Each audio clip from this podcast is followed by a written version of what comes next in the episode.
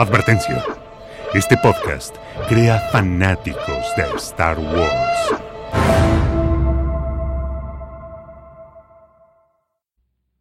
Somewhere in space, this may all be happening right now.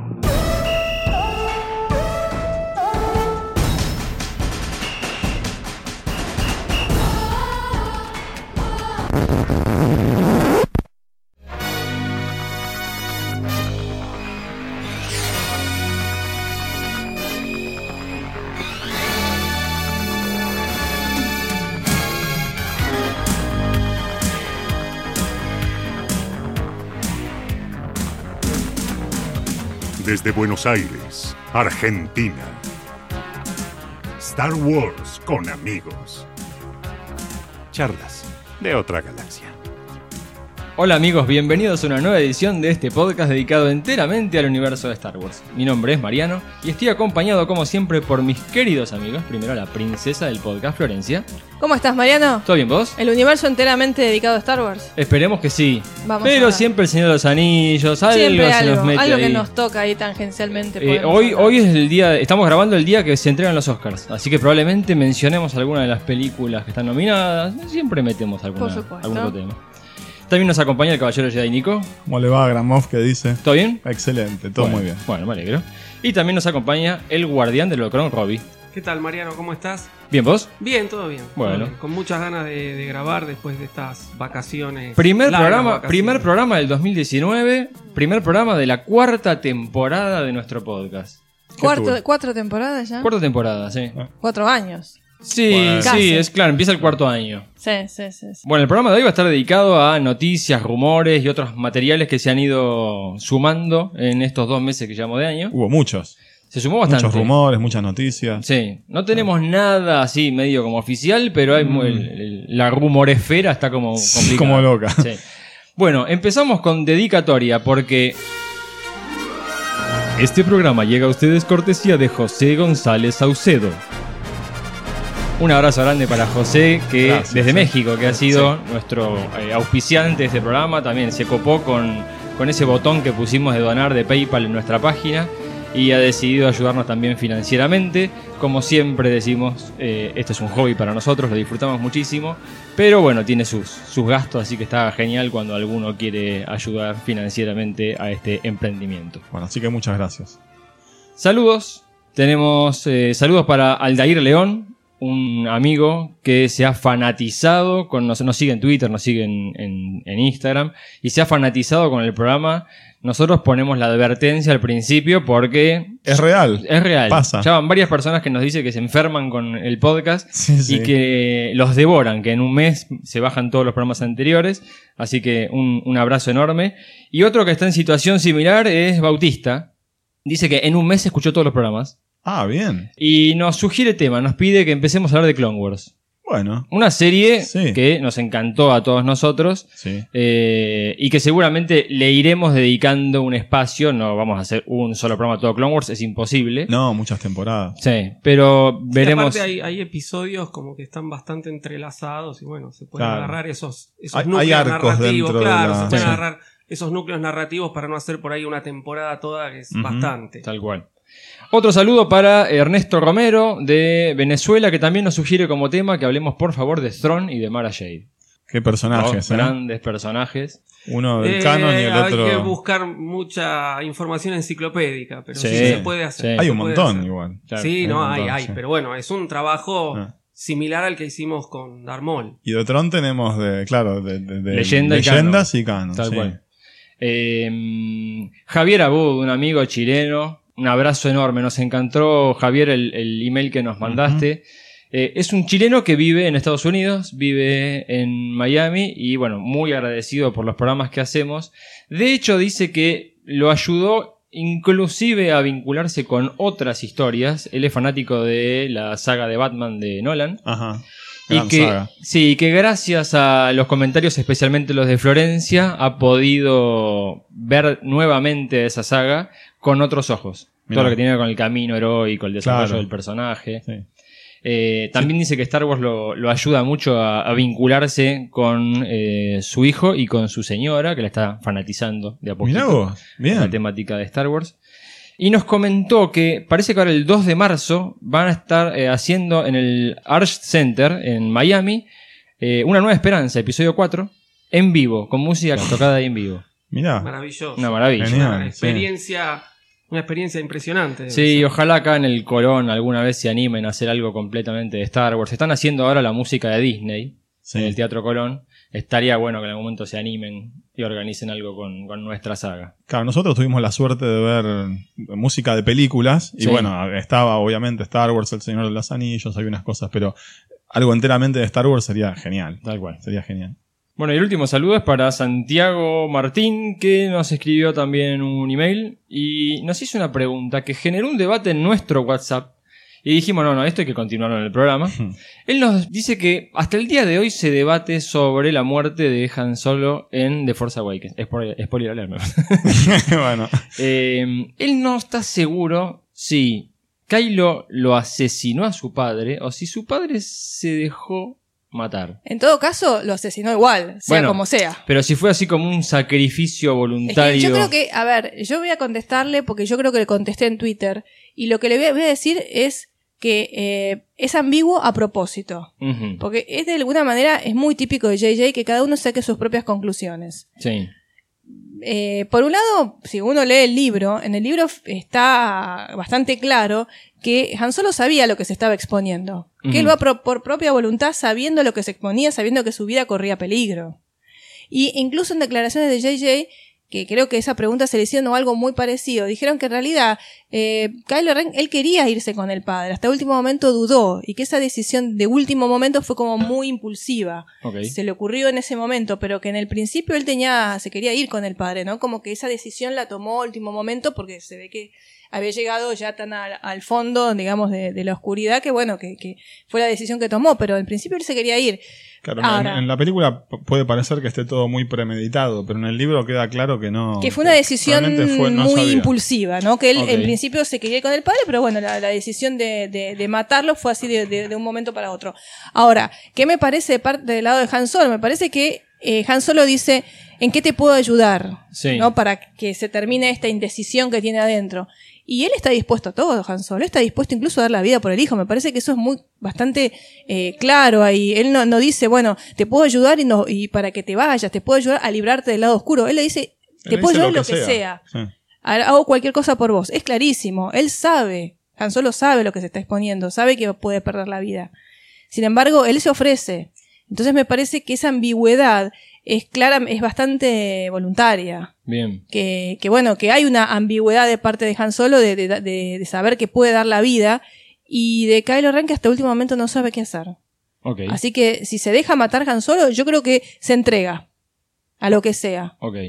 Y sí, Kylo no lo tenía programado. Bien, ¿coinciden por acá, Robin? Eh, sí, yo creo que si bien, como vos eh, decís, en la novela por ahí está más claro, porque bueno, uno lo está leyendo, después de ver varias veces la película, como que se percibe esa ambigüedad o esa, esa predisposición de Han Solo y esa duda de Kylo. Por ahí en una primer visión de la película, como que queda medio descolgado, pero a nosotros que somos este Que la vimos varias veces. y la vemos varias veces, lo mismo muchos de los oyentes, eh, yo creo que se termina percibiendo todo ¿Sabes qué? eso. Incluso, ¿vieron? ¿Te acuerdan del final cuando él, antes de caer, él le acaricia la, la- la cara?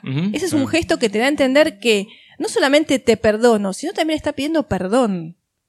¿Sí? O Sí. sea, no solamente te perdono por lo que me acabas de hacer, es también te pido perdón por el padre que no pude ser. Te Ah, pido perdón por no haber sido el padre que vos necesitabas. Me o estás sea, matando, voy a llorar la próxima vez. Sí, es bastante dramática. Pero me parece que viene por ahí esa caricia. Es no solamente, bueno, te perdono, me mataste y bueno, yo te sigo queriendo, te perdono. También es, discúlpame porque no, no fui el padre que no querías. estuve. No estuve cuando me necesitaste. Bien. Sí, sí, muy, muy pero, de acuerdo. Sí, pero igual incluso, pero a ver, eh, la idea es que sea ambiguo y me parece que JJ en eso es bastante... Sí, lo eh, sabe hacer. Lo sabe hacer muy bien. Lo ha hecho muchas veces, no solo con Star Wars, lo ha hecho muchas veces. Y la idea es esa, que cada uno saque sus conclusiones. Y a veces las conclusiones que uno saca tienen que ver con uno mismo, como siempre decimos. Claro. ¿no? A veces como que nuestro propia naturaleza es la que nos saca, sa- hace sacar conclusiones. Claro. Por ahí la gente que cree en la oscuridad de Kylo va a pensar, no, lo tenía todo programado y era, y fue todo eh, este, algo programado y que él lo tenía ya decidido. Y gente que por ahí que ve que hay una ambigüedad, eh, tiene otro tiene que ver con el temple y el carácter de cada uno. Lo que uno puede ver en esto. Bueno, Santiago, esperamos haber contestado tu pregunta. Nos encantó. eh, generó un debate muy Es- es interesante, y interesante, queríamos sí, compartirlo con todo el mundo. Así que eh, esa era la idea de respondértelo en el programa. Bueno, pasamos al tema de hoy que como decíamos va a estar vinculado con noticias, rumores y otras yerbas que se han ido juntando en estos dos meses del año. Empezamos por tema episodio 9, que es lo que nos tiene ahí más Sí, como efervescentes. Sí, que hay un episodio 9, no me enteré. Porque por ahora no nos enteramos de nada. Por ahora Sí, no nada. No. Decíamos, bueno, cuando falte un año, bueno, cuando para la fiesta llegaron a decir. y vamos estirando las el cosas. Super Bowl, me fumé el Super Bowl, por nada. Nada. Eh, y Yo por suerte, eh, sabiendo como ya tenía la experiencia de Han Solo, Sí. cuando salió en el Super Bowl vos me avisaste, Sí. eh, no me fumé el Super Bowl, estaba claro. esperando que me avisaras. Claro, yo me sacrifico. Bien. Bueno, pero qué, qué bárbaro Tom Brady, dejémonos ya. No, no, no es un deporte que no me mueve Bueno. nada, pero bueno. Eh, no tenemos teaser, no tenemos título, seguimos Nada. en la dulce espera, pero terminó la filmación. A esta altura Hasta creo ahora que eso, ¿no? teníamos... F- Foto de, de principio de filmación, foto de fin de filmación y cast, nada más. Es todo lo que, es todo lo que Sí, tenemos. oficial es Oficial, eso, nada sí. más. Sí, se filtraron algunas fotos de la filmación, Sí, pero que pero nada. sí, oficial nada más que Ah. eso. No, que me parece que para, para esta altura, con el episodio anterior, con el episodio 8, ya teníamos el título. Sí. Sí, sí, sí. Y en el episodio 7 también, mucho antes. Claro. ¿Qué estará pasando, no? Cuánto hermetismo. Varias- ¿Será a propósito? le han preguntado o- a varios, o- le han preguntado a varios, inclusive a gente de Lucasfilm, y todos dicen, el único que sabe el título es JJ. Bueno. Así que, no sé si, si, si lo sabrá y lo mantiene el misterio, o estará pensando todavía qué nombre ponerle, en función de cómo salió la película. Yo, ya me jugué por el balance de la fuerza, pero bueno, ya veremos. eh, Bien, hicimos, eso. hicimos ahí una, una encuesta. encuesta en Sí, Twitter. Una el balance de la fuerza. sí, sí, sí. eh, Yo sabes que me quedé un con nuevo ganas- orden también. Una nueva encuesta, orden. Un- sí, eh, no, me quedé con uno, que no lo dije, que es el último Skywalker. también. eh, pero- Lo que Eh, tienen los títulos de Star Wars es que suelen ser misteriosos. Sí, igual lo van a poner último Skywalker si pusieron el último Jedi. Claro. últimos Sí, Jedi. no. no. no, va a poder repetir otra Suelen idea. ser, este, suelen ser misteriosos y es como que cuando ves la película entendés el porqué de ese nombre. Y suelen ser ambiguos, Sí. siempre, Mm. como que pueden dispararse para varios lados. Sí. Bueno, se sabe que se terminó la filmación de la película. Hubieron varios tweets al respecto. El más importante, el de J.J. Abrams, que publicó una foto muy emotiva donde se los ve a los tres protagonistas, a eh, Finn, a Poe y a Ajá, Rey, ajá. abrazados en una escena en un desierto. ¿Será una escena de la filmación de la película o será una escena que está en la película? Mm, buena pregunta. Mirá, yo estaba pensando. Buena pregunta. A, a mí me dejó pensando. Habíamos dicho que JJ es un director que filma de manera lineal. Sí. Bueno, Ah, bien, buena, eh, buen comentario. Yo no creo que esa foto sea del último día de filmación. Porque a mí de no hecho, me parece, porque ellos habían estado filmando en Jordania. ese- eso es un paisaje de desierto. A mí no me da Sí. que eso sea en los estudios Pinewood. Para mí No, es una no, foto no, que es sacaron durante la filmación. Sí, totalmente. Y él eligió publicarla. Es desértico, cierre. ¿no? Es desértico. Sí, sí, Se sí, ve. ¿Será. Jakku o será Tatooine? No sabemos. Ah, No qué sabemos. momento. Otra cosa Yo me que... inclinaría por Jakku. Yo también, Pero yo bueno. también, no sé si Tatooine. Pero bueno, no sé, por esta idea de conectar todo con todo, pero ahí termina la saga de Skywalker Podría en el mismo lugar donde Puede empezó. ser, Podría puede ser. Estaría bueno. Sí, Sí. no estaría mal. El circle, the circle is now complete. Claro. ¿Mm? Pero algo que quería resaltar antes que me olvide, por favor, pues después me olvido, chicos. Eh, a mí me llamó la atención el eh, outfit, el traje El de Rey. vestuario, sí. Y el, el peinado de Rey. Sí. Vuelve a ser la misma Rey de antes. El Sí. mismo corte Sí, de no. pelo, el mismo. Bueno, a lo que voy, físicamente, por lo sí. menos el peinado y la, y la ropa, a primera impresión, parecían los mismos de la primera de episodio 7. Sí, el, Sí. el- el atuendo es un poco más claro. Bueno, hay una, hay una mirada que uno puede hacer desde la historia y el significado, esto de como de JJ volviendo a las raíces. De hecho, hubieron varias personas que se quejaron. Dice, che, me estás poniendo de vuelta a la rey aniñada y yo quiero ver a la rey mujer que me empezó a plantear en los últimos Jedi. No la vi muy Pero- niña. Bueno, dic- dicen que como el look es el look de Sí. el principio de la trilogía, es como que Ah, hay es un una foto de final de filmación. Bien. O sea, es imposible A sacar ver, tantas hay una, hay una ideas. explicación más racional desde la afuera que es, recordemos que JJ está reutilizando material de Mm. la filmación de episodio 7 para poder meter al personaje de Leia. También recordemos que puede ser un flashback. También. Puede haber varias. eh, Muchas cosas Sí, varias cosas. Tal vez se vio en la necesidad de devolverle el aspecto de, de Rey a episodio 7 para poder utilizar alguna escena en la que hay un encuentro entre Rey y Leia. Ah, puede ser. ¿Sí? Tal vez esa es la, la justificación. Pero a mí me gustó también mucho verla de vuelta a Rey con ese look. Episodio 7. Muy lindo verlos a los tres de vuelta juntos. Hay que ver si esa foto, eh, bueno, repito, es una foto de la filmación o de eh, fuera de cámaras. Sí. Para Porque- mí es más un fuera de cámaras que, que de la filmación. Se ve mucha gente del, del equipo Sí. detrás de cámara. Sí, sí, ¿no? seguramente. Entonces, salvo que bueno, esté sacado de un ángulo justo donde está. Pero se Claro. ve todo en el fondo, están los técnicos, los vestuaristas, Sí, es muy se ve probable. un montón de gente. Así que yo la tomé más como, bueno, un backstage. Sí, puede Pero ser. bueno, este, y en cuanto al- al tema de la vestimenta y del el peinado, también al personaje no nos olvidemos que se lo, se lo ve por la actitud que tiene también frente a la cámara. ¿Mm? Claro. Entonces no necesariamente un peinado tiene que estar acompañado por una Claro. actitud, ese, ese volver para atrás. ¿no? Claro. no significa que tengamos otra vez a una rey inmadura. Claro.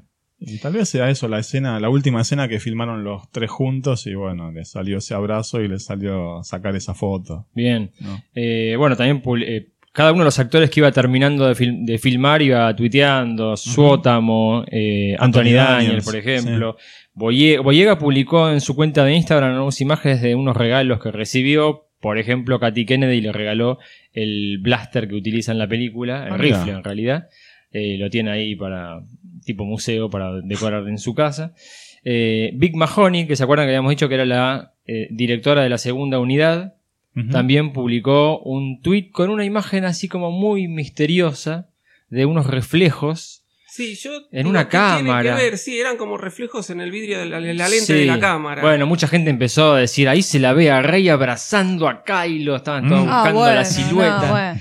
Por ahí hay mucha Eh, imaginación. Bueno, pasa que en el texto Big Mahoney puso muy emocionada de haber pasado por esta etapa, de estar terminando la filmación. Para todos los Dreamers eh, van a estar muy contentos o algo así. Ay, no me ilusiones, Entonces Mariano, es como no que vi. alimentó mucho a toda esta cosa de Reylo. No me cierres. Sí. Sí, ustedes vieron lo de, lo de, bueno, la encuesta que hicimos de, que hicimos de, San Valentín. Sí. ¿eh? Las parejas, Sí, ¿cuál era tu sí, pareja preferida? Yo te dije que faltó la de Poe y la de Finn. Es que Twitter tiene esta cosa que te da cuatro opciones, no te permite más. Pero sí, hay, hay, hay varias parejas. Estaba la de Anakin con Padme. Sí, que fue la que una, la- una de las que menos votos sacó, que Sí, es raro. sorprendente, ¿eh? Sí, raro. Sorprendente. Eh, y terminó ganando la de. La de Han y Leia, obvio. Sí, pero seguido muy de cerca por la de Kanan con Hera Kanan y. Hera. Bien, Mirá. bien. Mm. Yo le puse mi voto ahí. No, a mí no, sí, no, la verdad que no, no, no me cierra. Bien. Bueno, no tenemos teaser, pero podemos aprovechar para construirnos nuestro propio teaser, ¿no? Construye Ah, tu propio teaser. Claro, como dice Robbie con el tema ¿Qué es lo que nos gustaría ver? Sí. ¿Qué se imaginan que va a pasar en ese teaser? Piensen que ya está. Va, a ser seguramente mostrado en la Celebration, en abril. Un auditorio lleno de gente, el resto del planeta siguiéndolo online. Un espacio donde, por ejemplo, vimos el famoso Chewie Home. ¿Sí? Cuando Han Solo sacudió todo internet y era de lo que más se hablaba. Bueno, es que JJ es de hacer esas cosas, ¿no? De mandarte una imagen así que, wow, Claro. te deja con la boca te abierta. Claro. moviliza. Total, y yo creo que va a pasar por ahí, ¿eh? Algo, el teaser va, va a tirar alguna, alguna de esas, de, de esas escenas movilizantes, emotivas, Sí. sabiendo que es la última de la trilogía. Ujú. Yo creo que va, va a pasar más por lo emocional que por lo argumental. Bien. Igual alguna escena de acción seguro que va a haber. Sí, sí, con el pero... Falcon. Batalla El Falcon con- está Sí, fijo. Obvio, sí, sí. sí, sí. Pero alguna, yo creo que va, va a apuntar más a lo emocional que lo argumental. Por ahí sin, sin mostrarte el argumento, sin mostrarte de qué va la película, te van a mostrar alguna escenita así que te moviliza. Me imagino que la van a mostrar a Leia en alguna escena del teaser, creo yo. Sí, Vos yo, yo me inclino por el Yo creo que, aunque el sea final. un, un, un segundo, medio segundo. Yo me inclino que el final del teaser va a tener que ver con, con Leia o con Leia y Luke. Bueno, por eso, que sea porque te, te tienen un golpecito Pero tiene que Por ser eso, un tiene que ser emotivo emocional. Por eso el digo, estilo del- Yo lo veo así, más emotivo. Home, sí. Más emotivo que argumentativo. Bien. Se rumorea que Kylo tendría nuevamente máscara en episodio 9, que sería una reconstrucción de la máscara de él, pero los fragmentos unidos así por algo así como un pegamento rojo. Yo Como que estaría atravesada la Chicos, máscara por líneas rojas. Yo insisto, en cualquier momento JJ va a decir, todo esto fue un sueño. Eh, puede ser. Todo fue un sueño, ¿Por episodio qué 8 no? fue un sueño y volvemos otra vez a lo mismo. Bien. Bueno, bien, qué sé yo. ¿Aparecerá Es- Kylo en el teaser o se lo guardará Bueno, esa imagen? A ver, me preguntás a mí. ¿Te No sé. digo lo que yo quiero o lo que yo.? lo que- bueno, y sí, alguna, yo- a, a- a los villanos los va a tener que mostrar, seguro. Para mí, alguno va a aparecer. no sé, algo no de la primera necesariamente, pero, Yo pero creo que si sí. yo me decís qué es lo que yo quiero, yo obviamente lo querría ver. Claro. Por supuesto, es un personaje principal. Hay, hay una industria del teaser y del trailer en Hollywood. Así Sí, me hay empresas que, dedicadas a hacerle los teasers. Exacto. Igual Para me- mí algo tiene que a ver, mostrar. igual me parece que Star Wars en el caso se mueve con sus propias reglas. Tiene sus Sí, propias reglas pensá- de los- merchandising. sí, pero pensá en los teasers anteriores. Bien. Por eso, tomando que- como base los teasers anteriores, me parece que Star Wars tiene sus propias reglas porque no es lo mismo un teaser de una película X que no conoce nadie a un teaser de una trilogía que cierra, No, que tiene acuerdo, una carga pero- emotiva muy Bueno, fuerte y un público cautivo muy Fíjate grande. cómo, cómo son los teasers que nos vienen dando hasta ahora, ¿no? Vamos teniendo como golpes de imágenes con una música bastante intensa y un cierre con alguna frase, ¿no? Alguna cosa Va emotiva. creyendo el teaser. Claro. Entonces te- ¿Dura? ¿Cuánto dura un teaser? ¿30 segundos? ¿Cuánto? No, un Depende, minuto como más o un menos. minuto sí, como sí. mucho. Y cuidando justamente de no revelar grandes cosas de la, de la trama, ¿no? Así que bueno, yo creo que sí, que nos vamos a, a encontrar con la imagen de, de Luke y Leia en algún momento, yo creo que más hacia el final, pero sí, no En el descarto. teaser. En el teaser, En el sí, teaser, sí. sí. No descarto que, que puedan aparecer. Sí, yo no sé qué imagen, cosas. pero que va a ser emotivo, Para mí me parece que sí. El, teaser va a ser así. El un nuevo golpe- sable de luz de Rey. ¿Nuevo? Y sí, no tiene sable de luz. Lo puede reconstruir. Está bien, tiene que hacerse uno nuevo y le quedó. El cristal quedó- está fragmentado. Sí. Aparte le quedó la mitad del sable. Claro.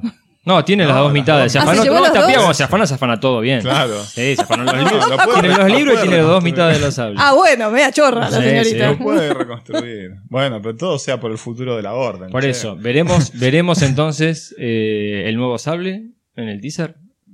Yo No, creo, no yo apostaría que sí. Sí. O tal vez la construcción. Bueno, yo creo que va a tener un sable nuevo o reconstruirlo. Porque, bueno, supuestamente es una Jedi. Calculamos que sí. Supuestamente, no sé. Al menos Yo- es yo lo que me dice. creer que lo tiene que, perdón, pero lo tienen que reconstruir. Es un símbolo demasiado fuerte como para descartarlo así de una, el sable de, de los Skywalker. O sea que va a ser igual al anterior, así o unido lo con reconstruye. Sí. No, no sé si. Bueno, ponele que se pone a soldar con un poco de estaño y Sí. ganas. Y para mí deberían reconstruirlo o usar todo lo posible de ese sable para mantener El cristal símbolo. estaba fragmentado. Se veía que estaba roto. Sí, creo que estaba roto, sí. Ok. De hecho, es, es lo que Recordemos que el cristal del sable de Kylo también está roto. Sí. Entonces, la hoja del sable del rey. ¿Vos decís que ¿Tendrá un comportamiento similar al de Kylo? Ah, hay mucha especulación. ¿Por lo inestable o por las, Mm. o por las Por lo dos- inestable, por lo inestable. o por las dos hojas? No, no, las hojas esas porque tenía que ventilar, era demasiada y energía. tal vez, No sé. ¿quién te dice? Y tienen un sable igual, pero celeste. Así con Crosshair y todo.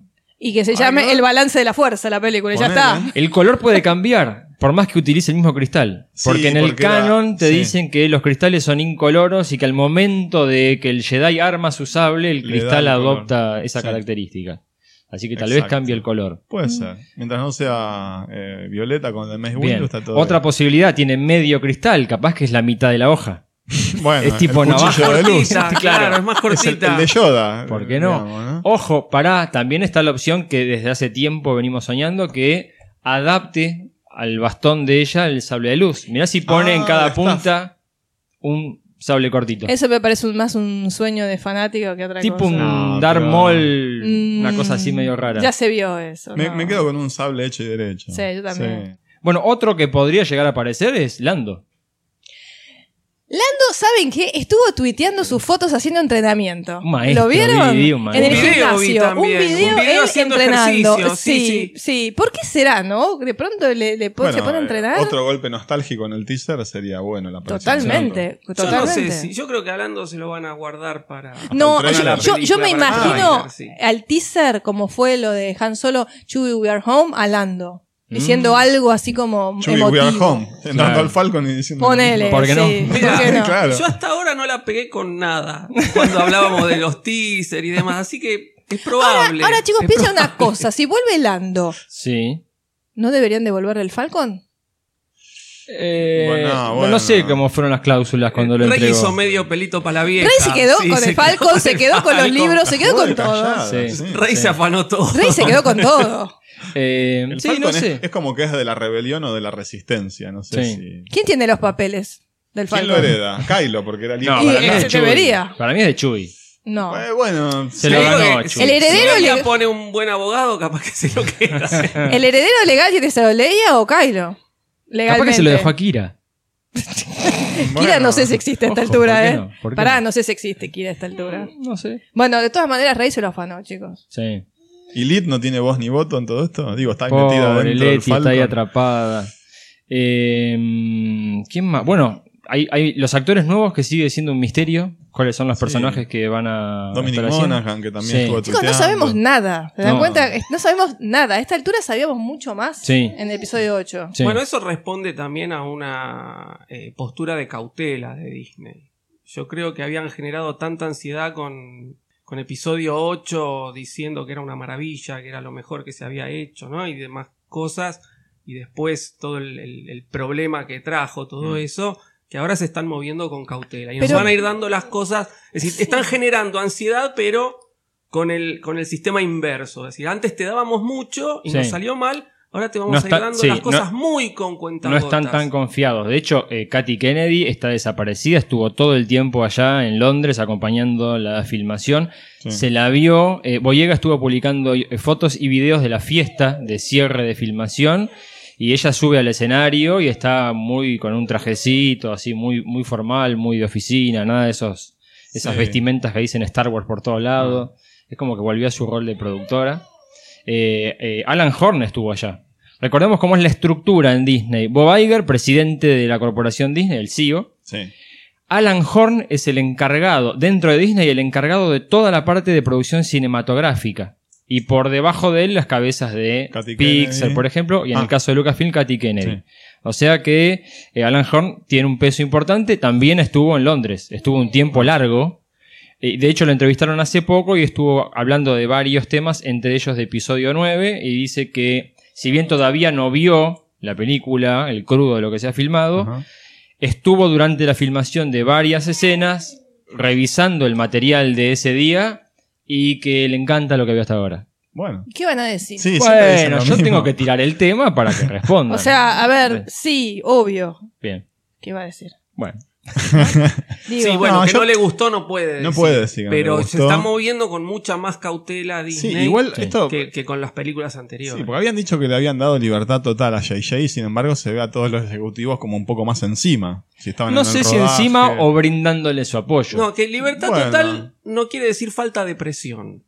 No, es decir, Pero- te damos pero la libertad creativa, pero yo estoy atrás y te miro por Sí, las pero, dudas. pero no te olvides que Abrams logró mover la fecha del estreno de mayo para diciembre. O sea, eso es presión, pero Qué no bien tanta. le hubiese hecho a Disney hacer lo mismo con Han Solo. Eh, Exactamente.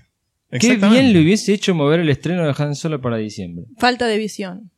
Eh, no sé, le dieron espacio a Mary Poppins y le fue bastante mal. Sí. Ah, ¿ya se estrenó Mary Poppins? Sí. Eh, Ese comentario Bueno, resume totalmente. Sí.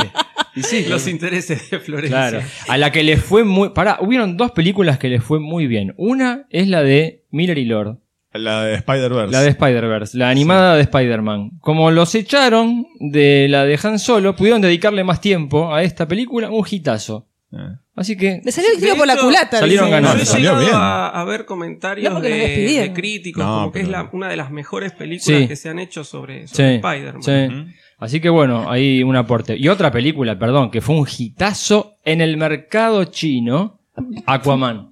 Mirá. ¿Por qué? No sé, me encantó. Pero- Es, es misterioso el mercado gustó. Es chino. raro, ¿eh? se, se convirtió de hecho en la película más exitosa del universo DC. No hay que hacer mucho mérito. Bueno, pero, Pero bueno. a ver, no creo que superó hasta las de Batman, ¿eh? Las de Nolan. Me parece que sí. Eh. Me parece que sí, se convirtió en una de las mejores películas del universo DC. Recomendación, ¿querés entrar al mercado chino? Hacé bajo el agua, la película de Akbar va de cabeza. Y no pongas chinos, porque me parece que no hay chinos en esa película. No tengo ni idea. No hay Pero orientales. El spin-off de Akbar podría agarpar entonces en el mercado chino. Sí, Ah, Otra sí, cosa sí, no me quiero olvidar, que no sé si lo, lo hablamos. Vimos una pequeña entrevista a JJ Sí. Eh, la vieron todos, ¿no? sí, Fue una sí. así como muy... Lo, sí, lo interceptaron a la salida de una alfombra roja, de un evento. No largó nada, ¿eh? No, es, es una mystery box caminante. Le quisieron sonsacar cómo era el tono de la película, cuál era el título, obviamente dijo que no lo iba a decir. Eh, le- en una pregunta le dice, ¿con qué palabra vamos a salir en la cabeza los fanáticos después de ver episodio 9? Uf. Y dice, no te sé decir, van a ser muchas palabras, espero que la más importante sea satisfechos. Bien. Se la pasó diciendo toda la entrevista. No veo la hora de que vean lo que acabamos de hacer, lo que acabamos de filmar. Está como muy entusiasmado. Eh, ¿Y qué otro Te comentario? recuerdo que Ryan Johnson decía lo mismo. ¿eh? Bueno, sí, sí. sí. Eh, y Pero bueno, lo de satisfecho me suena, es una palabra muy diplomática. Sí, No dijo entusiasmados, Sí. eh, no, dijo satisfecho. Es una palabra, viste. Bueno, otra vez. Pero, pero es una palabra que nosotros necesitamos, me parece. tal cual. Yo Bueno, creo que llevar, sí. es llevar un Claro. poco de tranquilidad a, a todos nosotros. Claro, pero te das cuenta que no, no están tan optimistas. Sí. No están tan confiados como habían estado en Es otros que momentos. yo creo que se dieron cuenta de que los fans de Star Wars somos tipos jodidos. ¿no? Quisquillosos. Este, entonces, Quisquillosos. Este, se pensaron. Yo, sinceramente, no sé cómo es con, con otras franquicias porque no veo superhéroes o muy poco veo superhéroes. Pero se pensaron que iba a ser lo mismo. Bueno, tiramos una por año, le vamos dando, le vamos dando y se dieron cuenta de que no era así la cosa con Star Wars. Entonces, sigue, sigue, sigue habiendo demostraciones de vamos paso a paso, vamos con tranquilidad, tratamos de llevar un poco de calma a los fans. Y bueno, es decir, el, el, el satisfechos implica eso. Uno va a salir muy contento, otro va a salir de manera aceptable, pero bueno, espero que salgan satisfechos. Cada uno, la satisfacción va a pasar por cada uno y después veremos si salimos eufóricos o salimos diciendo, bueno, cerró bien y nada bien. más. Otra pregunta muy interesante que le hicieron es si la reacción de los fanáticos a los últimos Jedi cambió en algo la manera en la que encaró esta película. Y él dijo rápidamente, No. cada película es un mundo aparte. ¡Epa! Si bien esto es una trilogía, Sí, cada película es una historia en sí misma. esquivó todas las balas. Un maestro. Le dicen Neo. Sí, ¿eh? sí, sí, Neo. sí, se aceitó de antes de Matrix. salir de la alfombra. Sí, Esquivó como si lo hubiera estado esperando. Claro, La- sí. Sí, El- la tenía preparadita. La tenía, ¿Lo entrenarán para esas cosas? ¿Lo No. entrenarán en Disney? No, no creo. Creo que, creo ¿Lo que deben siempre adoctrinar tuvo- para decirle, mirá, no digas nada, no, No, digas nada? no yo creo nada"? que- La experiencia de él con Lost también, eh, todo el tiempo lo bombardeaban para Sí. ver para dónde iba la Yo historia. creo que el tipo tiene cancha para esto. Sí. Bueno, no es un improvisado. No, el No, tipo no, tiene. no, no ti- es un director no, Nobel no, que recién Claro. No, el tipo con tiene esto. cancha, tiene. Ya tiene sabe cómo es el tiene que, juego. claro, sí. Lo conoce. Bueno, entonces, eh, episodio 9, seguimos ahí en la dulce espera. Seguramente en abril se va a empezar a resolver todo esto y ya Falta tendremos... mucho para abril, vos viste, no te falta todo marzo. Bueno, un poquito. Sí. Yo creo que mes y medio. Bueno, mes y medio, sí. Pero fíjate que después de abril va a ser una tras otra. Porque Sí, después sí. de abril tiene que, bueno, ponerte el teaser abril para la Celebration. Sí. ¿Cuándo tienen que dar el, el trailer? No, no, después va a ser todo un bombardeo. ¿Y habrá TV spots? Sí, Sí, seguro. Entonces va a ser un bombardeo. Seguro, claro. O sea, va a ser un bombardeo. Tiene que ver esto con el año de Disney. De- habíamos dicho en el programa anterior que Disney va a tener un, un año lleno de material. Entonces, es comprensible que no se pongan ahora a promocionar una película de diciembre con todo lo que viene ahora. Tenemos, les recuerdo que tenemos Endgame en, en muy poco tiempo. Avengers Endgame, Que también- está saliendo Capitana Marvel Sí, ahora. Spider-Man 2. Eh, tiene, hay, hay muchas. Sí. Disney está largando Frozen muchas en cosas. noviembre. Frozen 2 Frozen Sí, también. igual, el- a ver, el arrastre y la atracción que tiene Star Wars no la tienen esas películas. Mirá Mm, que no No, ya sé, pero son Marvel, ta- no, pará, Marvel no, sí. bueno, eso, eso es para un podcast, te diré, ¿eh? Marvel No. o este. Pero son tanques. Star la segunda Claro. parte de Infinity War es un tanque. sí, o sea, sí. Yo creo que son las dos, gran- las dos grandes cosas que tiene este año son eh, Infinity War y Star Vos Wars. decís que le están dando más bolilla a Infinity War que. No, no, no, no que le den más bolilla, pero eh, están tratando de, de no adelantar demasiado de Star Wars hasta Dosificarlo, decimos. Dosificarlo un poco, Claro, sí. tal cual. Bueno, siguiente tema. Pasemos a la plataforma Disney Plus o Sí. Disney Más. Sí, que es la plataforma de streaming de Disney que va a salir este año y donde vamos a tener mucho contenido, fundamentalmente en formato de series. La más importante, el Mandaloriano o The Mandalorian. ¿Cómo me entusiasma esa serie? Sí, estoy, muchísimo. estoy como muy como hipeada por esta serie, ¿eh? Bien. Cosa que no me había pasado con otras. Esta es como que me produce Mucho mucha... más, mucho más que la de Cassian Andor. Totalmente. Está claro. Yo me mantengo en mi postura. La de Cassian Andor no va a ser este año. No, eh, aparte Claro, eso, de Sería para el Andor siguiente. Falta Falta bastante. bastante. Ah, ok, bueno, pero... Pero igual, si me decís cuál espero Sí. más, sí. Sí. es comprensible. Mandalorian. Tu postura es comprensible. Totalmente. ¿Y la Eh, mía?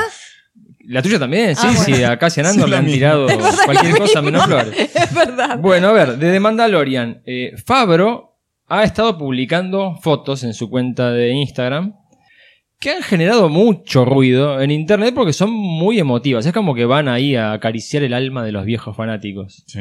Y sí, porque bueno, tenemos un montón de cosas que ya habíamos visto antes. ¿no? Sí. Está la mítica armadura, digamos. No Sí. es la de Boba Fett, pero es muy similar. El rifle que apareció en The Holiday Special. Special, Sí. claro. Aparece R5D4, Sí. IG-88, El fotos, sí. fotos de, de los backstage, ¿no? Sí. Una foto está con, hay un par de fotos con el tío Lucas ahí, que fue a presenciar Sí. la filmación y a robarse unas cámaras. No, che. ¿Cómo pensás así algo del tío Sí, Lucas? yo veo la foto y lo veo a Lucas diciendo, sacándose la selfie diciendo cómo me la voy a robar. Les quería preguntar esto antes que me olvide que Robbie lo mencionó. ¿Qué se sabe de George Lucas? ¿Está haciendo algo? ¿Produce algo? ¿Dirige algo? No, nada. Está Nada. disfrutando de las ganancias. Él- de- ¿Está él- de jubilado? No, él está- ¿Jugando no, las bochas? No, él está concentrado en su mayor proyecto, que es la construcción del Museo Lucas. Museo Lucas. Claro, en Bueno. Los Ángeles están construyendo el Museo George Lucas, que es la colección de arte personal y que además tiene buena parte de su colección de material que quedó de la filmación de las películas. Pero nada de, de- de cine no está haciendo.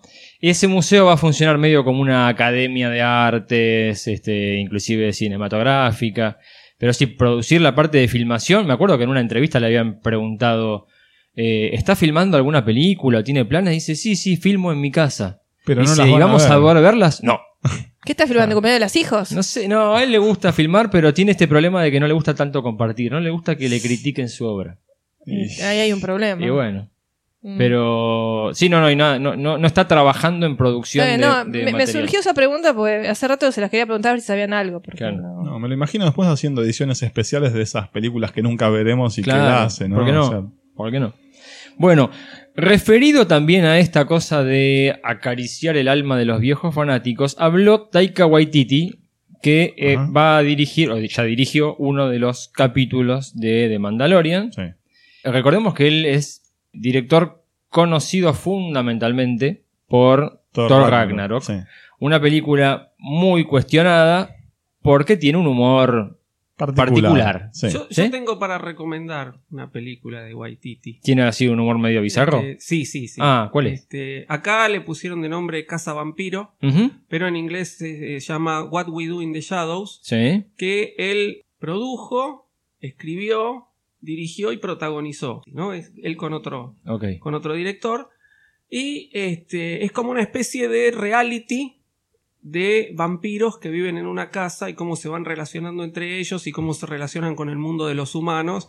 Y es muy graciosa. Es, eh, yo la a mí me gustó mucho. Pero bizarrada. Bastante bizarra, Claro. pero muy graciosa. Es como su sello. Porque aparte toma el estereotipo, para, para hacer humor, justamente toma el estereotipo de cada tipo de vampiro que hemos visto a lo Ah. largo de la historia del cine. Entonces, cada vampiro que aparece remite a una famosa película. Ah, ¿no? está, por ejemplo, el vampiro Drácula, el vampiro está el crepúsculo. vampiro que- Lestat. es decir, no se lo Sí. menciona a Drácula específicamente como, como Drácula. El- el vampiro clásico, es, ponele. es el, es el Drácula de. Coppola, digamos. Después está el Nosferatu, este, está el vampiro más del estilo de... Crepúsculo. eh, Crepúsculo, está Claro. el vampiro de Entrevista con el vampiro Claro, y claro, así, ¿no? claro. Vampiros icónicos. Es muy interesante. A mí me gustó mucho, pero tiene mucho humor. Sí, yo no la vi la película, lo único que vi de este, de este director es Thor Ragnarok, pero por lo que me decís me suena una especie, una mezcla entre, oh, y por la exposición que está teniendo ahora, una mezcla entre Sam Raimi y, y, em, Peter Jackson. O sea, tipos que hacían películas más bizarras, más Puede under, ser, sí, tiene y un empezaron aire. a dirigir algo un poco Tiene, más. tiene un aire al, cine, al cine de, de los comienzos Mirá. de Raimi o de, o de Peter Jackson. sí. Interesante. Bueno, justamente porque este director es conocido por ese tipo de humor, le preguntaron respecto a qué sentía formar parte de eh, Star Wars. Que estaba, y contestó obviamente que estaba muy ilusionado, que nunca lo había imaginado, nunca lo había soñado, y que le dijeron y que le aclararon que el tono de Star Wars siempre lo tiene que setear la trilogía original Bien. y que hay que respetar el gusto de los fanáticos. Uh, bien, bien, bien. razón por la cual él entendió que tenía que limitarse en el uso del humor, pero que obviamente tiene, tiene humor la película que ha podido Bueno, jugar parece, bastante. parece que algo aprendieron estas personas, ¿eh? Parece- de a poquito vamos recibiendo este tipo de comentarios que indican hemos escuchado al pueblo. Yo iba a acotar que no siempre fue así. No, Por no, eso. por eso. No, Está bien que ahora obvio. A ver, la las precuelas no fueron así.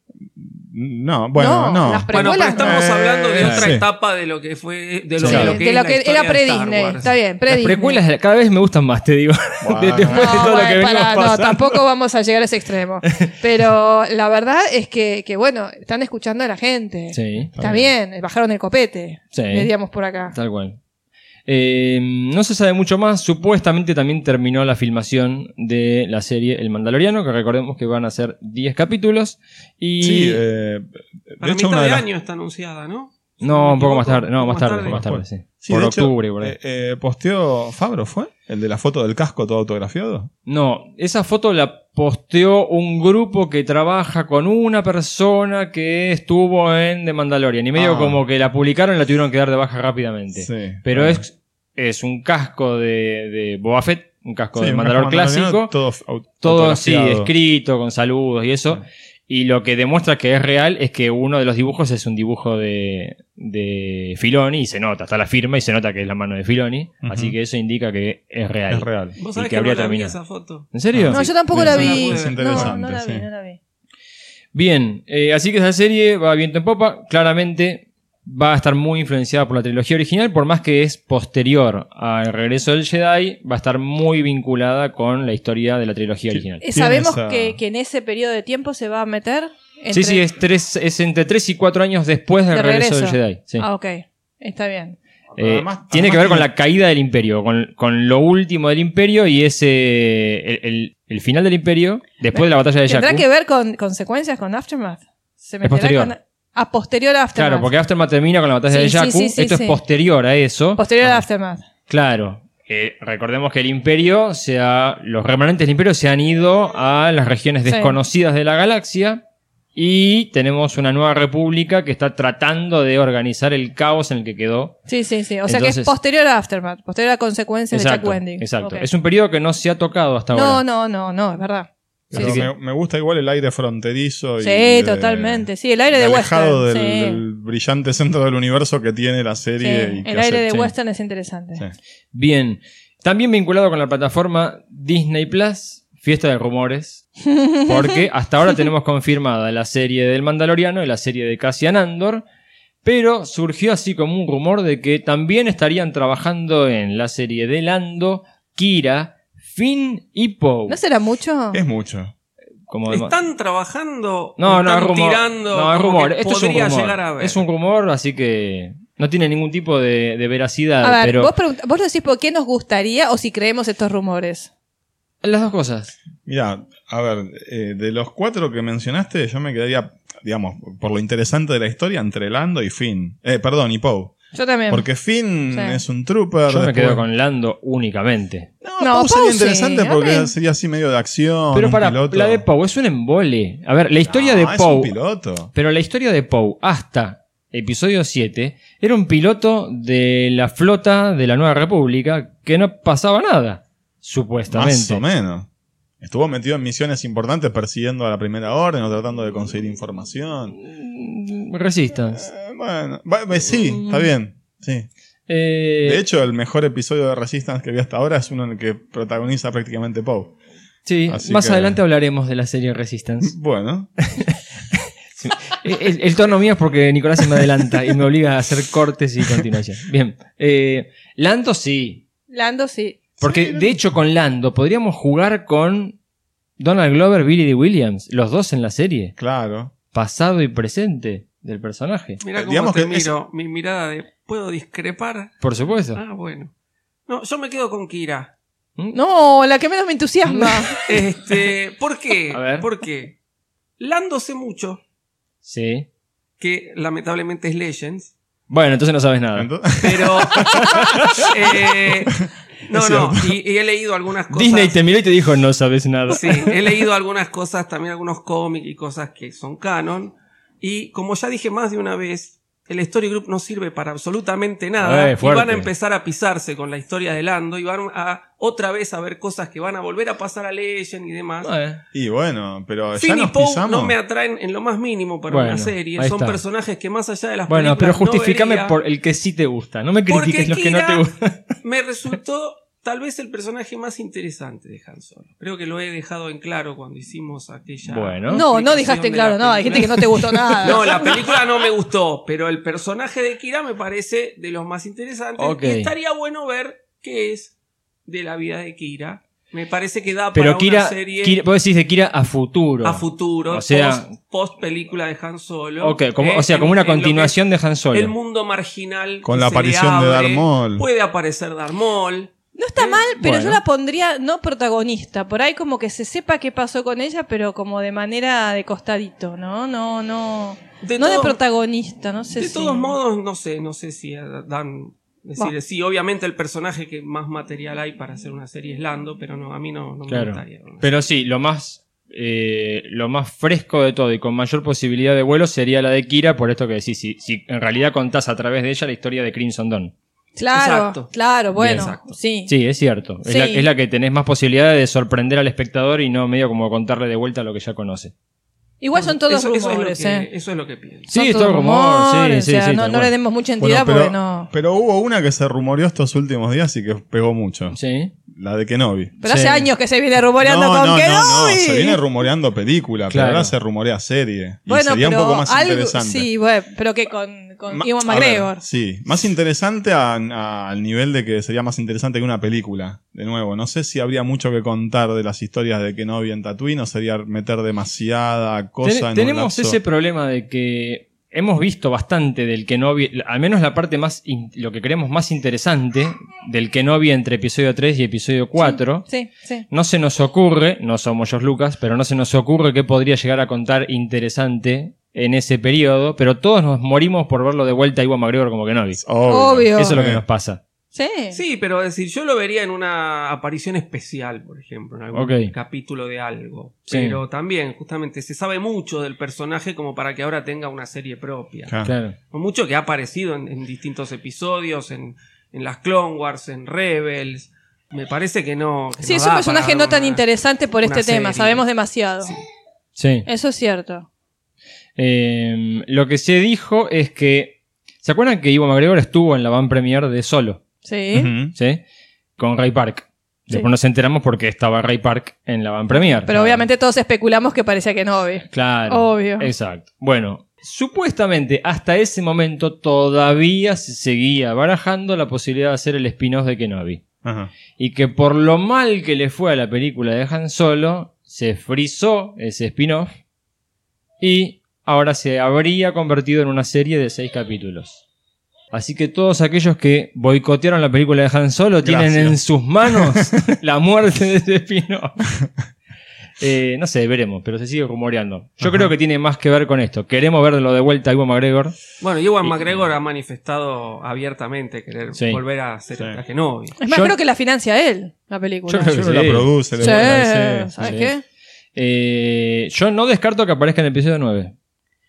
No, yo tampoco lo descarto. No lo para descarto. nada. Sí. Para nada. Si, si lo que quiere hacer JJ es unir todas las puntas y Sí. hacer como una especie de Y final. el final de episodio a 9, todo todos los trapo. fantasmas uno con el otro. claro. Tal Qué cual. diorama, alto diorama. ¿Qué? ¿Cómo?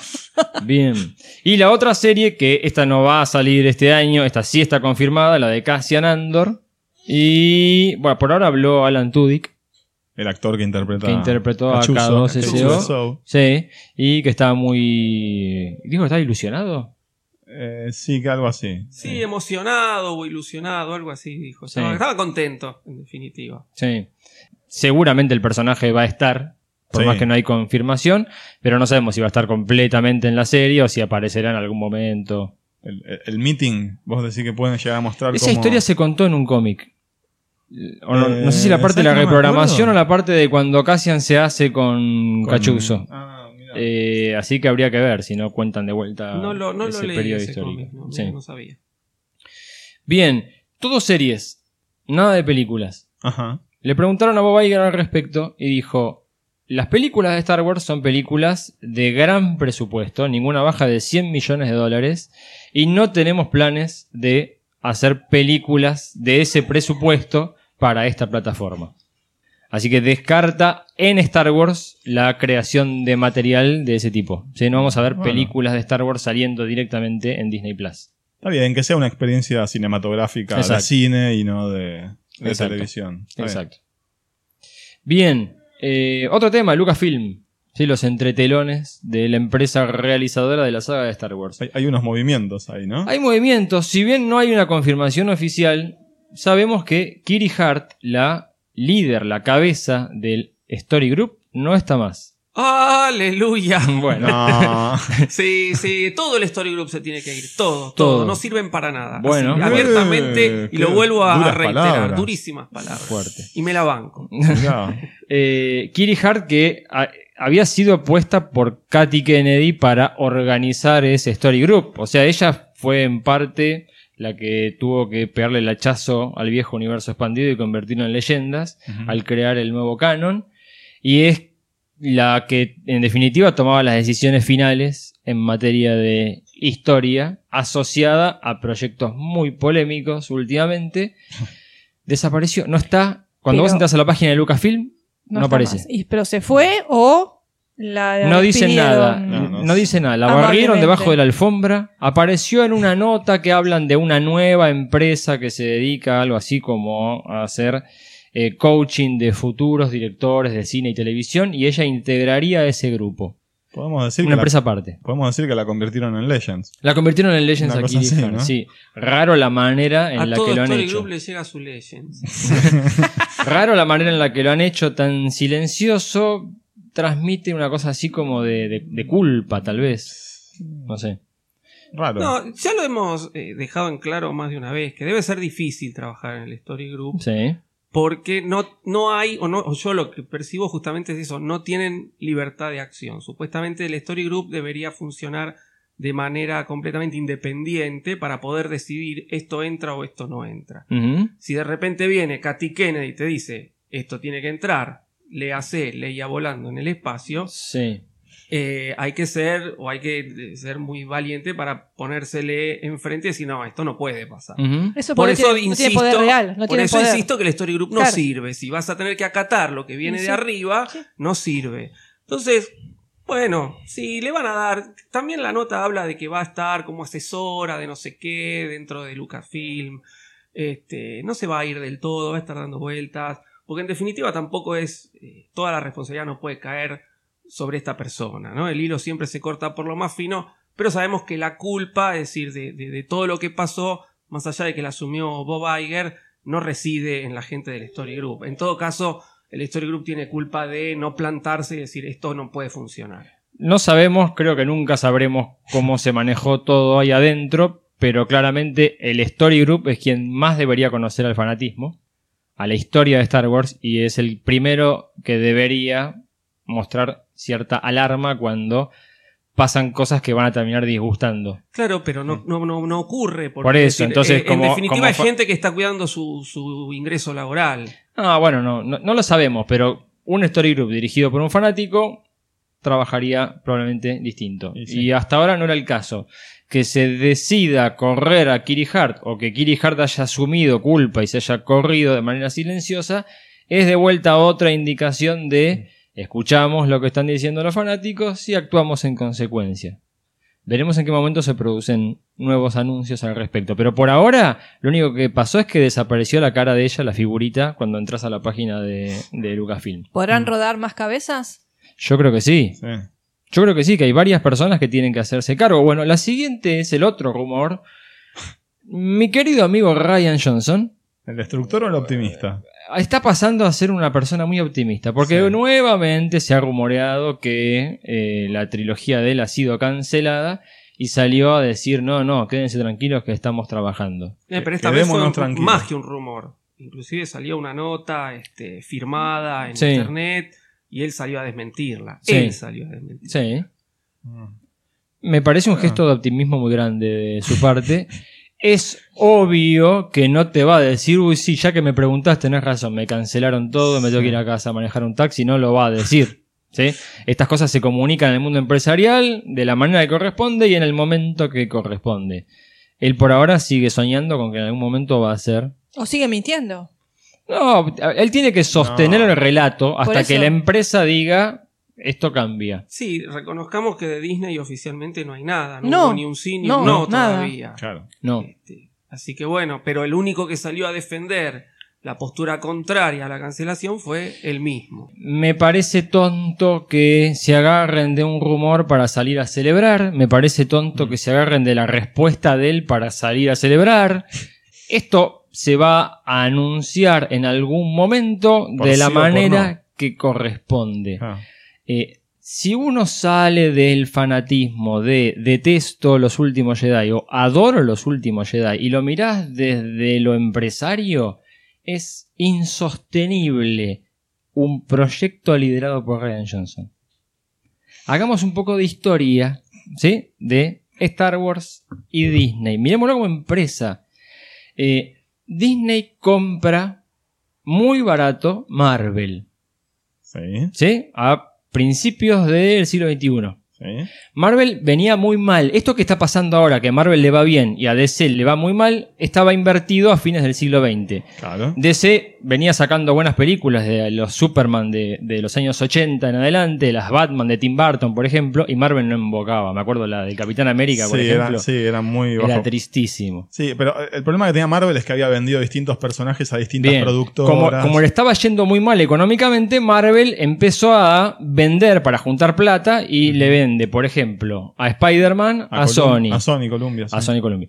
Eh, a la Fox le vende los X-Men X-Men. y los Cuatro Fantásticos. Sí, empieza a repartir de esa manera. Y la última movida fue venderle todo el paquete de lo que quedaba a Disney por 4 mil millones de dólares. Muy parecido a lo que pagó después por Star Wars. Sí. El tema es que Disney cuando compra este paquete de Marvel para hacer películas, se encuentra con que eh, Marvel ya había vendido los derechos de los parques de atracciones. Mm. Están en manos de Universal. Y hay un acuerdo previo que indica que todo lo que se haga al este del río Mississippi está en manos de Universal. Ajá. Por eso cuando uno va a Orlando te encontrás con que las atracciones de Marvel están en Universal y no, No en están Disney. en Disney. Claro. ¿sí? Bob Iger había puesto un montón de dinero de Disney y no lo estaba pudiendo explotar en los parques. Recordemos que desde hace años el mayor ingreso de dinero para Disney son los parques. Ah. Todo lo demás es una excusa.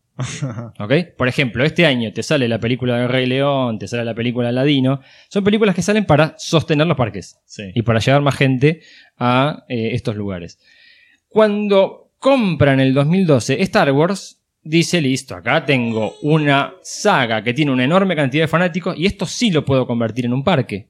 Claro. Entonces anuncian rápidamente en el 2015 la construcción de dos tierras de Star Wars. Pagaron 4 mil millones por Lucasfilm y están haciendo dos tierras de Star Wars, una en Orlando y la otra en Anaheim, más de mil millones de dólares en cada tierra. Es una inversión enorme. Sí, gigante. La mayor ampliación en la historia de los parques de Disney. ¿Cuándo situamos históricamente en el periodo de las secuelas? ¿Sí? Las películas que son netamente de Disney. Sí. Bueno, estrenamos El despertar de la fuerza, la película más taquillera de la historia. Hitazo, golazo, todos descorchando felices. Viene el, el episodio 8 de la saga en la que se centra los parques de Disney y es un desastre, porque la mitad del público la detesta. Es insostenible que me digas que Ryan Johnson, el responsable de eso, va a seguir haciendo algo. Ya me había olvidado de que venía todo esto. Ahora, ahora caigo.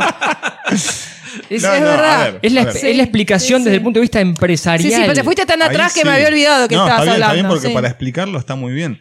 Pasa Sí. que la trilogía que estaba preparando Ryan Johnson no estaba ubicado temporalmente en la época de las No secuelas. importa, es, eh, a ver, es el director de la película que pinchó el mayor negocio de Disney. Disney viene trabajando desde hace casi dos décadas para hacer una tierra que compita y que opaque a la de Harry Potter. Ajá. Y este tipo se metió en el medio de ese Pero negocio. el tipo no estuvo solo. Ahí tuvo la connivencia de. Kathleen Ni- ni de hablar, todos, ni ¿viste? hablar. No es que Por- el tipo fue un paracaidista y se mandó solo. Ni hablar. Ahí tuvo toda una, una red de sostén que lo mantuvieron y lo sostuvieron. Bien. Y le dieron mucha rosca. Ahora, el error de Ryan, no sé si el error es de Ryan Johnson, realmente yo sigo pensando que el error es de La Lucasfilm. culpa no la tiene el chancho. ¿no? Claro. O sea, Ryan Johnson hizo lo que tenía que hacer. Yo estoy, Ahora, yo estoy ¿quién de le tiene acuerdo. la culpa? Como dijo Nicolás, el que le da de comer, no el chancho. Yo estoy de El acuerdo. chancho es chancho, no le pidas más. Está bien, yo estoy de acuerdo. Pero vos pones una película que dice dirigida por Ryan Johnson y la mitad de la gente la va a odiar. O la No, va a bueno, eso- no, eso es no, eso es otra cosa. Porque el tipo ha hecho alguna película que está buena en la que yo vi. ¿Cómo se llamaba? Que la? Lu- No, pero Looper. estamos, estamos hablando de fanáticos de Star Wars que son quienes te van a ir a Galaxy's Edge, a la tierra de Star Wars.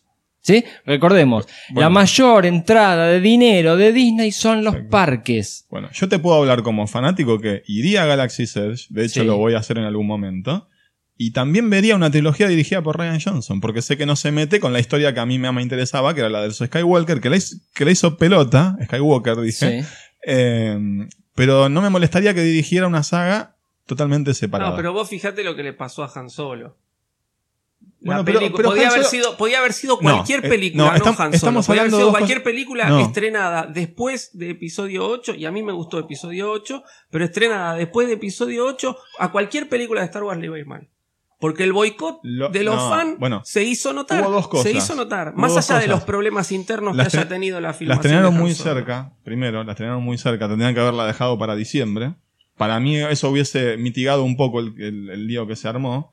Y otra es que no se metía con la historia central, troncal de los Skywalker. No sé, no sé. Yo creo que. El problema, el problema fue el guion, no fue ni la calidad de la película, ni el director, ni los actores. No, El no, problema fue no, el- Bueno, no pero la solo- responsabilidad Para mí recae sí. sobre, el, sobre el director. En general. Bueno, en- y en mal eh, hecho. y bueno, mal hecho, pero estamos eh, acostumbrados así y- eh, históricamente. y- pero hay que aprender a separar. ¿no? Históricamente estamos No, bueno, pero así. También la el- responsabilidad le cabe a Lucasfilm. Ellos lo Bueno, y eligieron. también a JJ, que fue el productor. ah, Él seguro, pero también. son todos los- varios ver, que tienen la eh, culpa ahí. Que hay todo un, un andamiaje atrás de Ryan Johnson, no te lo voy a discutir. Eh. Yo te digo históricamente sobre quién recae la, la responsabilidad bien, cuando a una sí. película le va mal. A veces ¿no? injustamente. Injustamente puede ser. Pero bueno, de todos modos, hubo problemas con, con- con directos con los fans. Muchos tweets de Ryan Johnson muy ofensivos. Obvio, bueno, eso sí, eso no este, ayudó para en, nada. en respuesta a críticas o a ofensas que se le realizaban a él. Eso también y vos te tenés errores. que guardar tu lugar. Obvio. Vos no te puedes poner en el mismo nivel del tipo que te está insultando. Pero No, Roberto, no, no. Esto, Entonces- esto es lo que hablamos siempre, el tema del fanatismo que se transforma en agresividad, eso es terrible y eso lo hablamos muchas veces que es que sí. detestable. Seguro que sí. Insultar a una persona por Twitter es lo más detestable que hay. Pero hubo una respuesta violenta por parte de, de Johnson también. sí, seguro, pero está Estuvo bien. tan mal Que como- estuvo tan mal como lo que le Totalmente, hicieron los se puso a la altura Sí, sí. que no tenía que haberse puesto. Tenía que haber ignorado todo eso. Exacto, exacto. Entonces, bueno, lo que le beneficiaría en este momento a Johnson es el tiempo. Es decir, si Johnson saca una película este año, el año que viene, o dentro de dos años, no la va a ver nadie. Tiene que pasar más años para que la gente vuelva a ver una película de Star Wars de Ryan Johnson. Porque la responsabilidad, y sobre todo también por la actitud que ha tenido, ha caído sobre él. Él es la cara. Él es la cara. Él es el responsable absoluto. Él es el que dirigió la película. O sea, los demás no tienen por qué saber qué es lo que está haciendo. Pero vos no vas a seguir al director. Lucasfilm tendría que haber seguido lo que está haciendo el director. Está bien, está bien, pero el producto es de él. No sé si tanto es de él. Yo el creo producto que hay- es de él. Los de- todo los de- enteramente el Sí, guion es de eh, él. el storybook Bueno, se el portó es- mal, bueno. chau Kiri Hart. Eh, Lucasfilm se portó mal, Bob Iger dijo, uy, la culpa fue mía, te salvé, Katy Kennedy.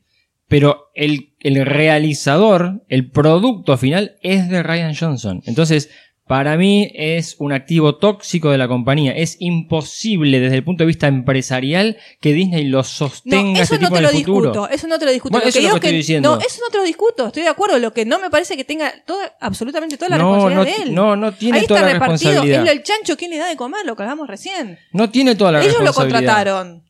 Sí. Ellos lo Lo contrataron. contrataron, lo sostuvieron, Bueno, lo subieron a un entonces, pedestal. y- entonces, entonces, es cierto, es la cara visible, como dice Robbie, pero ahí hay atrás un andamiaje que lo sostuvo, como decís vos, que le dio de comer. Ni hablar. Entonces, sí, bueno, yo no lo sostendría más, como decís vos, no habría que darle, pero tampoco hay que recargar todas las tintas sobre ella y el No, resto no, yo no, cargo, no, yo no cargo las tintas. Yo lo que estoy diciendo es.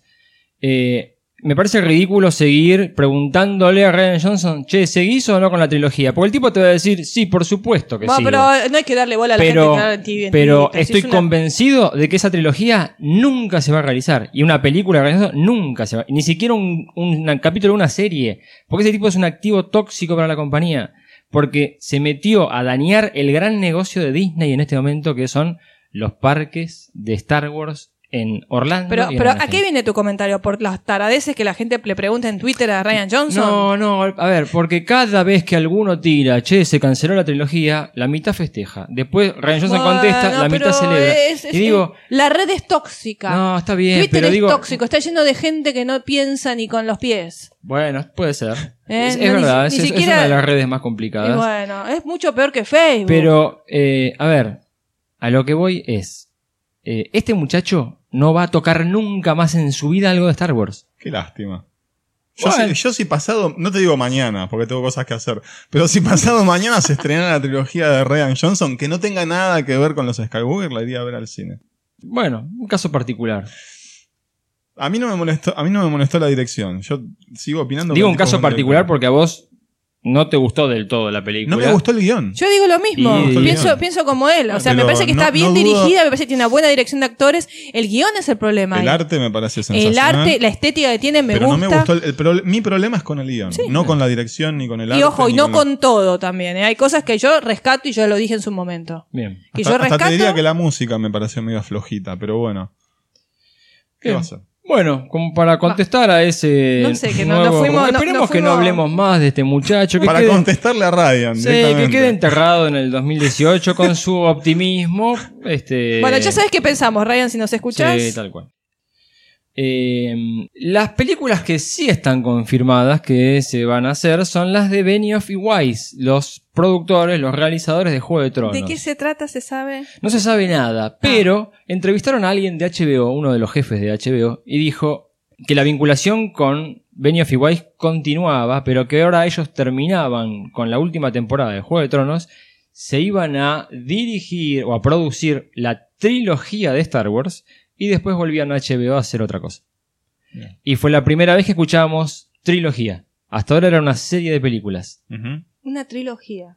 Benioff y Weiss van a estar haciendo una trilogía de películas de Star Wars. ¿Y esa trilogía iría en, eh, en la plataforma de Disney? No, no, No, en no, cine. no, no. Cine. Para cine. No, eh, plataforma eh, en Disney Plus no iba a haber O sea, supuestamente la, Ah, pe- tenés la- razón, la trilogía sí. de Benioff y Weiss sería lo próximo que saldría después de Episodio episodio 9. nueve. O sea que tenés unos 6, 8 años con esto, Más o menos. más o menos. Entre producción, filmación, estreno. Mm, ¿Tanto? No, Todavía, no sé. todavía, pará, todavía ¿Para no empezaron, primera? todavía no, No, empezaron no, nada. no, no, entre las tres. Ah, seguro. Calculando sí, a sí, dos sí. años por película, Ah, perfecto, más o sí, menos sí. entre 6 a 8 años. ¿En serio? Yo no sé si voy a estar acá 6, 7, Oh, 8 años. bueno. Yo, Florencia. ¿Qué sé yo? Pero ¿viste? tenemos ahora fin de año, episodio 9, ponele dos años para la primera, dos años. Entonces vamos a tener. Ah, sí, sí. ahí Esperemos tenemos- verla, ¿no? Poder verla, digo. Y yo espero. Sí, yo No sé, también. Yo estoy seguro. No sé. Che, mantener los cosas micronianos juntos, ¿qué te pasa? Eh, Estamos viejos, pero no tanto, claro. che. Bien, bueno, eso es lo que tenemos hasta ahora vinculado con Lucasfilm, que es una empresa que ha trastabillado mucho en los últimos años, quizá por estos problemas de poner a no fanáticos a cargo de la producción de películas. Lo que más recuerda que hace poco salió un producto en internet realizado por fanáticos, un fanfilm, o la primera parte de un fanfilm, eh, Shards of the Past. Shards of the Past. Mucho revuelo se armó en Sería como internet. fragmentos del pasado. Claro, algo así. Mucho revuelo se armó en internet Sí. por ese corto. ¿Lo vieron todos? Sí. Sí. Sí, sí, sí. ¿Qué le Una, pareció? una producción muy bien hecha, Sí. salvo algunos detalles, el emperador y algunas cositas más, pero Sí. es decente por ser un fanfilm, es decente. Sí, yo creo que para hacer la producción de un fanfilm está con mucha calidad. Sí. Muy buena calidad, muy buena calidad de imagen, calidad de edición, los trajes.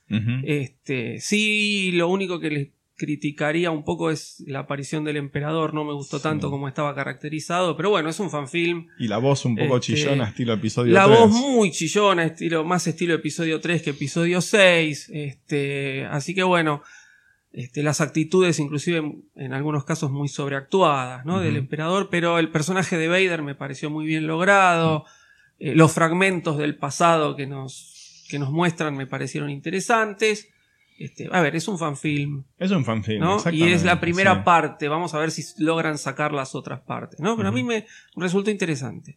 Flor, no opino lo mismo. Eh, primero quería preguntar una cosa. Si el tema es, no sé si podemos hablar demasiado para no spoilearle a la gente que quiere verlo. ya lo vio todo el mundo. ¿Seguro? Sí, de hecho, tuvieron un lío porque eh, se empezó a monetizar. Sí, la cantidad de reproducciones llevó a que el video empezara a generar dinero. Y apareció la que tiene los derechos de las bandas sonoras de Star Wars y quiso hacer plata de eso. Y se armó un ida y vuelta, que le echaban la culpa a Disney y a Lucasfilm, de que querían quedarse con todo el negocio. Y eh, al final terminaron permitiendo que el video siguiera estando en internet y nadie va a hacer plata.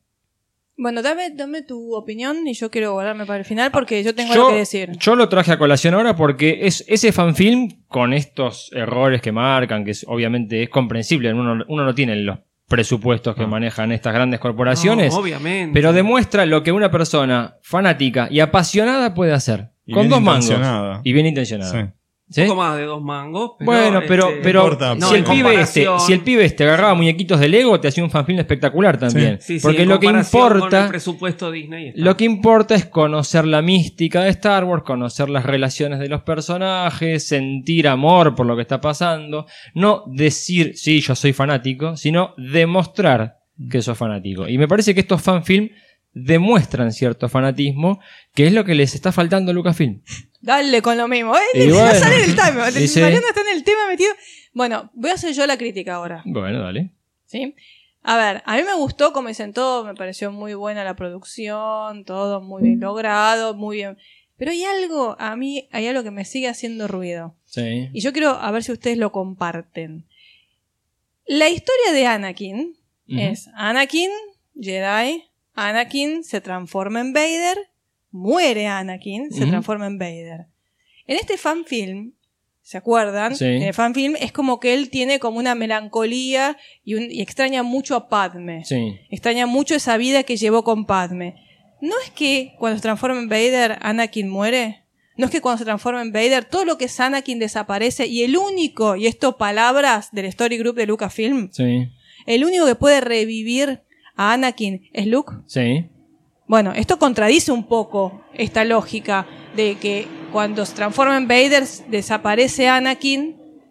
Sí. Porque, ¿qué hay dentro de Vader en este fanfilm que produce que él recuerde a Padme? ¿Qué hay? Pasa que el fanfilm está explotando algo similar a lo que hizo el cómic de Vader, del cual hablamos Claro. creo que hace uno o dos programas, Sí.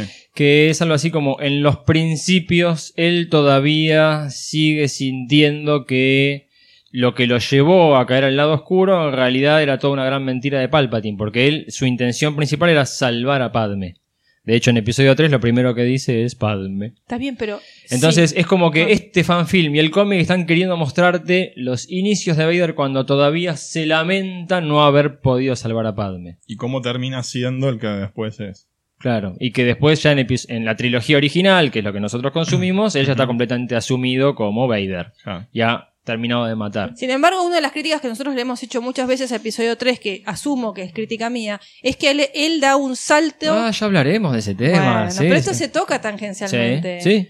Porque siempre dijimos, como crítica que yo lo voy a sostener siempre, que en la película no queda demostrado esa transición. No. Él de un momento a otro se transforma en Vader. Sí, Muere Anakin es Vader. sí. Esto queda muy claro en episodio 3. Ujú. Entonces, todo esta, eh, este fanfilm, si bien está bueno y me gusta, porque me parece hasta lógico y creíble eso de que no puedes transformarte de un día para otro en otra persona, Sí. que me parece mucho más humano y más creíble esto de una transformación gradual, que es lo que yo siempre valoro del caso de Kylo Ren y Ben Solo, que no es una transformación completa, sino que habitan dos personas dentro de él. A mí me parece que esto de que Vader habiten dos personas, Anakin y Vader, durante este tiempo, me parece muy válido y está muy bueno, pero esto no se demostró en episodio 3. Sí. Entonces yo siempre tuve esta idea de que Anakin se muere, se transforma en Vader, y no Sí. hay una transición. Por lo menos esto es lo que nos dio a entender episodio 3. A esto, esta es mi crítica. No digo que eh, no esté buena la, la- el fanfilm porque me gusta, pero me parece que se contradice un poco con lo que se venía diciendo de esta, esta cosa de que solamente es Luke el que despierta a Anakin. Sí. Eh, como justo salió el cómic hace poco y medio que tocan ese tema de vuelta, Ah. le da un poco más de sustento al fanfilm. Hmm. si no hubiese salido el cómic, te digo, sí, no, Padme ya está muerta y enterrada, olvidada, no debería ni acordarse de ella. Ah, pero está cercano a. Sí. No se aleja demasiado de lo que dice el canon nuevo. en el Claro. cómic. Con Sí, lo sí. cual se sigue demostrando que el Story Group no sirve para nada. Este, no, yo- a mí me hizo acordar, yo no, no he leído los cómics nuevos de Vader, pero me hizo acordar mucho a la novela de Luceno, de Vader, el Señor Oscuro, le pusieron en, en español, creo que es. ¿Leyendas? Esta es Legends, obviamente, Ah. pero tiene, tiene es- toca los momentos este, inmediatos a la transformación. de- está esa duda, está ese. Así Está que bueno, sí. Bueno. A mí me, me resultó interesante el corto, el- gustó. El Story Group puede terminar haciendo, dando sus servicios a los fanfilms, ¿no? Digo, ya ¿Por qué no? le- Claro. Ya que le fue tan mal con Lucas. Claro, ¿por qué no? Em, Resistance, otro tema. Resistan. La serie animada. ¿Cuál fue el último capítulo que vimos? Perdón, no, no me puedo acordar cuál el, era. de- el que más me gustó, el de Poe. Pero cuál número El- era. No, no me Ni acuerdo. me Y acuerdo. debe ser 7 Cinco. o 8. No, no, antes. Menos. ¿eh? Creo que era Mira. 5 o 6. ¿Vos, Robbie? Yo creo que llegué. No, ese no lo vi, el de Poe. No. Llegué hasta el 5, creo. así Ah, entonces que debe ser el seis. Debe Mira. ser posterior. Yo estoy sí. casi al día. Estoy por el 12. Que 12, aguante, 12 o ¿eh? 13. Que aguante, Mariano. ¿eh? Eh, y te diré que recién en el 11 empezó a levantar. Hubo un, hubo un corte, ¿sí? como siempre en estas series animadas Sí, hay un mid-season. corte de mitad de año. Y se nota que cuando volvieron después del corte empezaron a acelerar un poco más la cuestión, empezaron a vincularlo más con el despertar de la fuerza. Eh, tarda mucho en despegar la serie, es como que es demasiada introducción de los personajes. Mm. El humor infantil por momentos se les va de las manos. El personaje de Niku me encanta, es un nene, eh, me resulta siempre gracioso. Pero el protagonista a veces hace cosas que también son infantiles y que no están Sí. tan buenas. Eh, entiendo que es una serie pensada para nenes, pero la trama no es para nenes. Porque estamos hablando de espionajes en la plataforma, para un lado, para el otro. Es como la mesa fantasma. Claro, yo me imagino que si fuera nene me perdería en esa parte del argumento. Ah. Eh, pero claramente es un producto que no está pensado para nosotros. Pero se empieza a sentir ya en estos últimos capítulos que se viene el, vola- el clásico volantazo Filoni Bueno, bien. y que va a empezar a Sí, levantar. pero hay que tener mucha paciencia. Sí, ni ¿eh? hablar. Y, Bueno, eh, Sí, yo Es- lamentablemente no, no me encuentro. en Seguramente va a salir al final de temporada un video resumen en YouTube, entonces vas a poder ahí ponerte al día rápidamente sin tener que pasar por todos los capítulos. Ah, bueno. Pero Yo- para yo- acompañar un desayuno va la yo- merienda. Yo, por momentos te digo que si no estuviese BB-8 ahí, no es Star Wars, Claro. prácticamente. O sea, no, no, no habría nada que lo, que lo adhiera al universo. Sí, si no estuviera. Poe de pronto, tampoco te. Bueno, pero Poe tiene alguna aparición esporádica. Sí, sí, sí. Como en el último capítulo que habíamos visto. Sí, no. eh, Sigue siendo una serie para chicos. O sea. pero Bien. sí, pero no tan ajustada al universo de Star Wars. Bueno, han confirmado que va a tener una segunda temporada. Bueno, Y probablemente ya ahí estemos en los tiempos de El despertar de la fuerza y los últimos Jedi. Veremos. Sí, así que ¿vos seguramente. decís que se va a extender hasta los últimos Jedi? No. Y si se ocurre dos minutos después de la otra. Sí, n- Es, sí. que, es que no creo que se vaya a extender. Bueno, sí. va pero más ¿qué allá. termina- Creo que va a ir más allá. ¿eh? Ah, Sí. ah, bueno. Recordemos que entre los últimos Jedi y episodio 9, aparentemente habría un año. Ok, está bien. ¿Sí? O sea que hay Sí. un tiempito ahí que puede. No, pero no me imaginé que la serie iba a, a- a- Sí. a pasar temporalmente por sobre episodio 7. Sí, sí, ya habían dicho que iba a coincidir con episodio 7 Ah, y seguramente la va a pasar. Bueno, ¿Saldrán de la plataforma algún día? ¿Por qué no? Puede ser. Eh, Galaxy's Edge, el siguiente tema. Recién habíamos charlado un poco de las tierras de Star Wars en los parques. Recordemos, inaugura ahora a mitad de año en eh, Anaheim, en Disneylandia. Y a fin de año se va a estar inaugurando en Orlando, en Disney World. La mayor ampliación de los parques. Bueno, se, se supo un poco más, mostraron videos, empezaron a dar un poco más de información. en, discúlpame, en Disney World, eh, ¿va a ser parte de uno de los parques que ya está, como el Hollywood Studio, o va a ser algo? Es, de Hollywood- es una extensión de Hollywood Studios. Oh, ok, ahí está. Sí, está, va a estar pegado a la- al sector de los Muppets y al de Toy Story. Ah, está bien. que listo. fue el último que inauguraron. Sí. Igual, De hecho, hay, hay videos en, en YouTube de gente que sube a la montaña rusa de Toy Story y va filmando Sí. así Y medio de costado, de- se ven la obra que se está Claro. realizando. Sí. Eh, recordemos que la idea es que sea completamente inmersivo, similar a lo que es la tierra de Harry Potter en los parques de Universal. Ujú. Bueno, las dos atracciones principales que ya tienen nombre son la de Han Solo, la, perdón, la de Millennium Falcon, Sí. Smuggler's Run, simulador de vuelo en el Falcon. Buenísimo. Maravilloso. ¿Cómo va a funcionar? Ya se sabe un poco más del funcionamiento. Nosotros vamos a estar entrando, el grupo de seis personas, entramos al Millennium Falcon, sentimos que es para nosotros, le damos toda la vueltita por el interior, Sí. vamos a ver toda la parte interna de la nave, la mesa, el tablero de Yarik, va a ser como estar, el, ta- el- el tamaño es el mismo que tendría si fuera real. Terminamos entrando a la cabina del Falcon. ¿sí? Esa cabina del Falcon obviamente no va a ser la única, está como en un carrusel que va girando Claro, para se permitir... cierra la puerta y gira. Exacto. Sí, sí. Esto lo que va a permitir es que entren cerca de 2.000 personas por hora a la atracción. Que es un número por debajo de la media en lo que son atracciones de Disney. O sea, no carga tanta gente. Ah, Probablemente genere colas importantes. ¿sí? Los primeros meses puede llegar a haber 4 o 5 horas de cola. sí, como Para subir con- a la atracción. Como pasó como Pandora. con Flight of Passage en, en Pandora. Esta misión eh, en el Millennium Falcon es una misión que nos va a encargar Hondo Onaka, va a estar el animatronic de Hondo, contratándonos para que hagamos una misión a bordo de este Falcon. Son misiones al azar, hay tres tipos de misiones distintas que se juegan medio como un videojuego, con render en tiempo real. O sea, no es una peliculita que yo estoy viendo como en Star Tours, sino que Claro, las si no, imágenes va- responden a cómo manejo el Millennium Falcon. Ujú. ¿Ok? La atracción va a durar aproximadamente unos 4 minutos. Lo que yo haga en esa atracción va a repercutir en mi historia en el parque. Sí. Queda grabado en mi pulserita, en la pulsera Vas que te da Disney.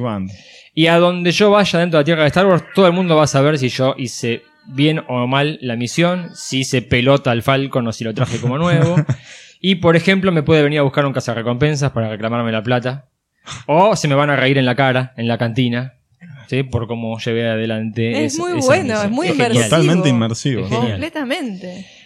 Quizá una de las, de las atracciones que más eh, intriga nos genera y que todos los fanáticos vamos a querer ir a hacer, pero no es la atracción más grosa. La más No. grande de todas ¿Cuál es la otra. ¿Cuál? La que La se llamaba, primera. pensábamos que era Battlescape hasta ahora y se va a llamar Rise of the Resistance, el ascenso de la resistencia.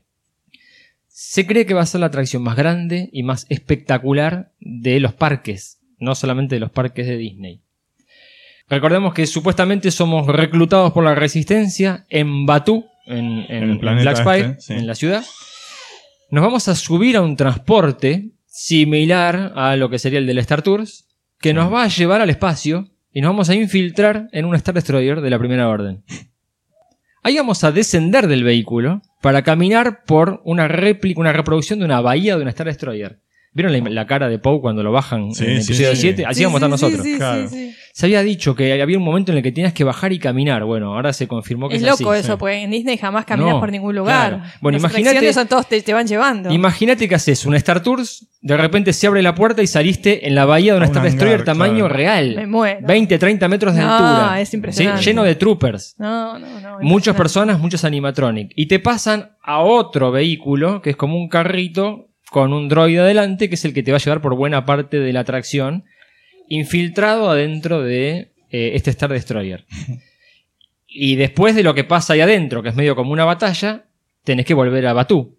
Vos estabas en el espacio. Ah. Así que se produce un descenso hacia el planeta en algo que tiene una caída similar a la Torre del Terror. Ah, mira. Es, es un, es un mashup de muchas cosas. Claro, es una Buenísimo. mezcla de varias tecnologías, de distintos tipos de atracciones. De hecho, había dicho que la del Falcon va a durar cuatro minutos la experiencia. Esta va a durar media hora. Eh. Uy, las Con, colas con que cada una de estas etapas Tremendo. que vas pasando, te va a llevar media hora. Claro. ¿Sí? Porque te van pasando de distintos sí, sectores. sí. Eh, va a ser, esta va a ser una locura. Esta va a ser la atracción más Tremendo. grande eh, y la que se va a llevar probablemente la mayor, las mayores colas sí. y la mayor cantidad de gente. O sea que ah, es un, a ver, un- una combinación se del dijo- Star Tours, de, del Star Tours, del De- Great Movie Ride, Por ponele, ejemplo, claro. y del Hollywood Tower of Terror. Exacto. Una locura, Impresionante, una locura, impresionante. una locura total. Dame ¿Se dijo cinco. cuánta gente por hora entra en la. En esa, no, se- en esa no se dijo, pero calcu- por ejemplo, calculo, te subís al primer transporte, cuando vos te bajaste, Sí, ya, carga la siguiente gente y vos estás todavía en la bahía del Star Destroyer y probablemente veas llegar otros grupos claro. de otros Es probable. de otras personas Funciona que están como en un el resort. relojito Disney, así que. Siempre, Sí. siempre. Eh, recordemos que dentro de la bahía hay dos AT-AT tamaño real, o lo que sería el tamaño real. Sí, ¿Sí? sí. Va a ser impresionante. Va a ser No, una locura. impresionante. Cada vez que vas contando decís, no puede ser. Sí. ¿Cuándo? ¿Cuándo? ¿Cuándo? La- las dos, entonces, las dos atracciones al principio y supuestamente va a haber espacio para que años más adelante hagan una tercera atracción. bueno, todo esto tierra. el año que viene. Este año. Este año año. se abre. Este año, a fin de año en Disney World, a mitad de año en Disneylandia. Coincide justo con episodio 9. Sí, Coincide con todo, sí, sí. El 2019 va a ser un año muy fuerte para, para Disney y ya consideran que en Disneylandia, que está mucho más acotado de espacio, va a ser eh, la apertura más grande. Creo que la apertura más heavy fue cuando inauguraron eh, The Haunted Mansion, allá por los años 50, 60, que tuvieron toda la noche trabajando. Porque había gente afuera, inclusive del parque, haciendo fila para entrar. Y ahora se viene algo similar. Sí, así que están ahora en plena acomodación, están ensanchando las calles en Disneylandia, dentro del parque, están sacando puestos, bancos, para que mayor caudal de gente pueda circular por adentro de- del parque. Bueno, cuando hicimos las dos atracciones, seguimos estando en Black Spire, en esta ciudad del planeta Batu, y seguimos completamente inmersos en el universo Star Wars. O sea, toda la gente que nos crucemos va a estar vestida como gente de Star Wars. ¿Sí? No con uniforme de Disney, sino como no. uniformes de esa galaxia. Los locales van a vender productos que son de Star Wars. No productos de, no sé, el vasito de Mickey con algo de Star Wars o productos que digan Disney World. No, No, productos in-universe. y digamos. todo es in universe, Exacto. todo lo que vos encuentres. Los locales más importantes que se han anunciado, hay un local que va a vender droides. ¿Sí? Sí, yo eh, vi un- una publicidad de eso, un avance, más Sí. no podemos decir publicidad, que terminaba diciendo como que si tenés dinero suficiente te podés comprar un R2 Un R2 tamaño natural, real, ¿no? Yo me sí. quería morir. Droides que los bueno. vas a poder programar al momento de la adquisición para que respondan de manera positiva o negativa, por ejemplo, a compañeros tuyos, familiares. ¿sí? Medio como un guardia que no querés que entre a la habitación tu hermana, bueno, lo seteás para que se enoje cuando o te avise. Eh, otro stand va a vender mascotas. Ajá. ¿Sí? Vamos a tener, nos vamos a poder llevar, por ejemplo, un Lotcat que se mueva, ¿sí? que Mirá. haga ruiditos, que Ay, me gusta eso. Un Rancor. No, no. Mm. mucho No, no, no, tamaño real. Ah, ah, No. Como si vos estuvieras comprándole al, si te al- al compras un veterinario. Sarlacc, te mandan una cuadrilla al jardín de tu Claro, casa, te te hacen un Te lo pozo. sí, ahí. No, lo del Lotcat me encantó. Bueno, todos los animalitos No, no. que vienen mostrando, por ejemplo, vas a poder comprártelo y para llevártelo a tu casa. Los zorros de cristal de episodio 8. Eh, puede ser, un pork, ¿por qué no? Un- Un pork enjaulado sí, también. Un porn sería hasta lo más fácil. Claro, Sí. tal cual. Eh, bueno, habíamos dicho, uno de los vendedores es- se llama Doc Ondar, que es- va a ser un itoriano, animatronic, que va a tener una tienda que va a vender maravillas de la galaxia. Va a tener así como un anticuario, cosas que fue rescatando del universo y te lo va a vender. Pero con este vas a poder regatear. Ah, E inclusive puedes hacer algún trueque, le puedes ofrecer algo a cambio para llevarte alguna de las mercancías que está ofreciendo.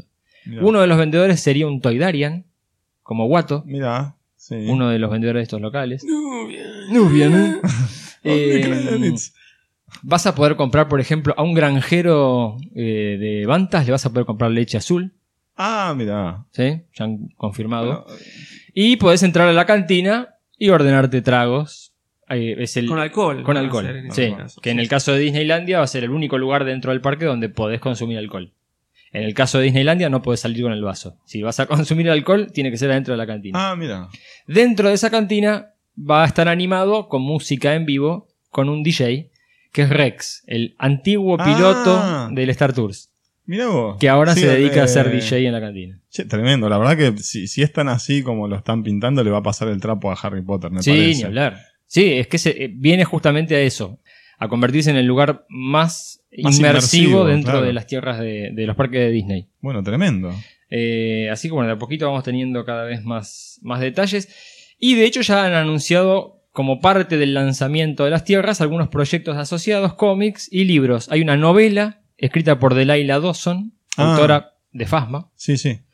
que se va a llamar Black Spire. Eh, sí. Y que sería algo así como una precuela de eh, Sí, el parque. Mostraron la portada en internet y todo, me parece. No, Yo- tiene una imagen, eh, es todo negro. ¿Era Por ahora no tiene, sí, por ahora no tiene Ah, la imagen oficial. ah, pareció que había visto algún boceto. Pero va a ser una precuela que te va a poner en sintonía con lo que vas a vivir en el parque. No me queda claro todavía el periodo histórico. Porque el Millennium Falcon, que está en la atracción, tiene la antena rectangular. Que es la antena Sí, de episodio de- 7 y episodio 8 y no está más. Supuestamente en episodio 9 va a tener una antena distinta. Eh, y ya confirmaron que va a estar Kylo Ren a bordo de ese Star Destroyer. En algún momento te lo vas a encontrar. Y tené cuidado que no descubra que sos un espía de la Resistencia. Eh, así que no me queda claro. Probablemente transcurra entre episodio 8 y episodio 9. ¿Sí? Pero todo lo que veamos ahí adentro es medio como in Universe Canon. Buenísimo. Eh, así que bueno, va a ser una, una locura y una de las joyitas de este 2019. Bueno, impresionante. Tema juegos. Juegos. Sí, se anunció que EA ha cancelado otro juego más. Este sí, este era el de Visceral, el Sí. juego de mundo abierto que había empezado Visceral, que después cerraron Visceral, Sí. se quedó EA y ahora di- directamente anunciaron la cancelación. Sí. A mí, a mí lo que me impresionó fue el tiempo, lo, lo que tardó EA en salir, después de esto, en salir a confirmar que Jedi Fallen Order va a salir Sí. de acuerdo a lo programado a fin de este año. Sí, En- es lo único que hay, Sí, por ahora es lo único. es lo sí. único que están haciendo Eh, hoy en día. Y Star Respawn. ¿no? Sí. Eh, todavía no hay. Hay unos videos que dicen que son filtraciones, pero realmente no, no hay nada oficial que te que haya jue- ni trailer ni. Yo creo que a esta altura deberían empezar a sacar jueguitos medio pedorros como los que No, sacaba Lucas en algún momento. Como el Galaxy of Heroes. No, sí, Galaxy of Heroes. No, no, ese no es pedorro, no. Ese es un Ah, juegazo que mucha gente juega. Bueno, está Ah, bien, vos no te está enganchado. A mí no si me vos no tenés celular. No, pero tengo una consola y juego a cosas un poco más Bueno. eh, avanzadas. Distintos estilos de, de juego. Bueno, Pero no sé, el- el- yo me acuerdo, el ajedrez de Star Wars, por ejemplo, era un juegazo. era un juegazo, sí. ¿Por qué no? El otro día sugerí por Twitter, ¿por qué no hacen un Sim City de Star Wars? En Cloud City. Ah, bueno, en Cloud Seed, sí. Y vos sos Lobot, por ejemplo, y le, le administrás la ciudad a. Lando. Bueno, sí, Sería estaría bueno. Encima Estaría es bueno. DA Sin City. Eh, claro. Podrían tranquilamente Mm. hacer. Bueno. Eh, No, lo, que- lo que sí anunciaron me sorprendió el otro día, porque ahora estamos ya casi sobre la fecha del lanzamiento del update de, de Battlefront 2. Sí. que te- te- no- nos lo trae a Anakin. Sí. Y me enteré que se amplió el roadmap, el roadmap del juego para marzo. Eh, pero no anunciaron ningún héroe. Anunciaron más niveles, nuevos modos de juego, algún cambio en los combates con lightsaber y no, mucho más. Pero no sabía que había eh, algo más para los que jugamos Battlefront 2 para, para marzo. Claro. Bien. Bien. Bien. Eh, y otro juego que se ha anunciado, en este caso de ILM X Lab, que es el desprendimiento de ILM que está trabajando con realidad aumentada, que recordemos que es como una realidad virtual que se proyecta en el mundo real, Sí. es el que se llama Project Porg, Proyecto Porg. Pero para el Magic Leap, que es una, un producto de realidad aumentada bastante avanzado y mucho mejor de lo que, de lo que estábamos acostumbrados con los Google Goggles Sí. y, otras cosas más. Es como un Tamagotchi de Porg, ¿no? Es como que...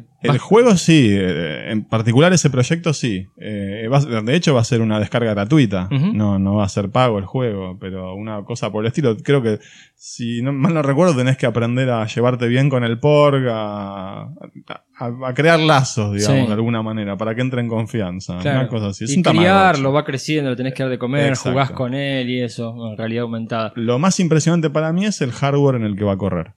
Bien, El- los, los lentes esos, los, los Magic Leap. bien. Pero bueno, sí, siempre es bienvenido cualquier, cualquiera de estas cositas de Star Wars que, Sí, hay que poder pagarlas, pero... Sí, bueno. Bueno, Pa- pagá los lentes que los porks son gratis. Claro. Eh, juguetes. Fue hace poquito la Toy Fair de Nueva York, que es la feria más importante del mercado de juguetes, juegos de mesa y todo eso. Y se anunciaron. Sable de- hay un sable de luz nuevo, no sé si lo vieron. Sé si Lightsaber Academy o Jedi Academy. Está bueno, es parecido como el que había sacado Lenovo, pero acá tenés la espada entera. Ajá. ¿sí? Como los FX, los que tenés el, la- el- el mango más la hoja. Sí. que permite combatir, pero además te bajas una aplicación para el celular, la pareas contra ese sable de luz, y entonces vos es como que lo estás construyendo, se puede desarmar y ves el cristal. El cristal toma el color dependiendo de qué maestro querés tener. Puedes tener a Vader, a Kylo, a Rey, a Luke y creo que a Kenobi. ¿sí? Y a partir de ahí empezás a entrenarte con el sable, siguiendo lo que te va diciendo la aplicación. El sable hace so- los ruidos, todo. Sí. Y lo más interesante es que podés pelear contra otro. ¿sí? Porque podés chocar Está la- bien, se las bancan hojas. los golpes, Sí. digamos. Ah. Eh, así que bueno, los sables de luz van a, van a tener ahí un juguete mucho más interesante este año. Bueno, esto viene a, al- como anillo al dedo, por lo menos a los franceses, ¿no? Yo quiero Ah, aprovechar sí, este, este espacio para mandarle un saludo grande a, a Hugo y a sus hijos Juan Cruz y Salomé, que me enviaron esta noticia, me enviaron esta noticia donde dice que la Federación de Esgrima de Francia ha declarado deporte oficial eh, la pelea con sables de luz. Esto lo, lo hacen un poco para que las nuevas generaciones se acerquen a este tipo de disciplina Sí. y entonces, este, bueno, te enseñan los movimientos básicos, ¿no? Hasta más avanzados con, con un sable y te hacen competir donde, bueno, a medida que vos le vas pegando o tocando Sí. con el sable de luz partes del cuerpo de tu oponente, tenés mayor eh, puntas, sumando puntos. Y el Me- que llega primero a 15 puntos gana. Pero bueno, el- el- el- la pelea con sables de luz, eh, por lo menos en Francia, ya es un deporte oficial. Maravilloso. Bárbaro. Hasta las Olimpiadas no paramos. No paramos. no, no paramos. Muy bueno, muy bueno. Bueno, además de este sable nuevo que va a presentar Hasbro, presentó varias figuras, obviamente, de las colecciones que viene sacando, las Las Black Black Series. Series y todo, y la. Vintage Collection. Pero lo que me llamó la atención es, por un lado, trae nuevamente los muñequitos vintage que jugábamos nosotros, de los Sí. años 70-80. Eh, increíble. Mi- misma figura, mismo packaging. Sí.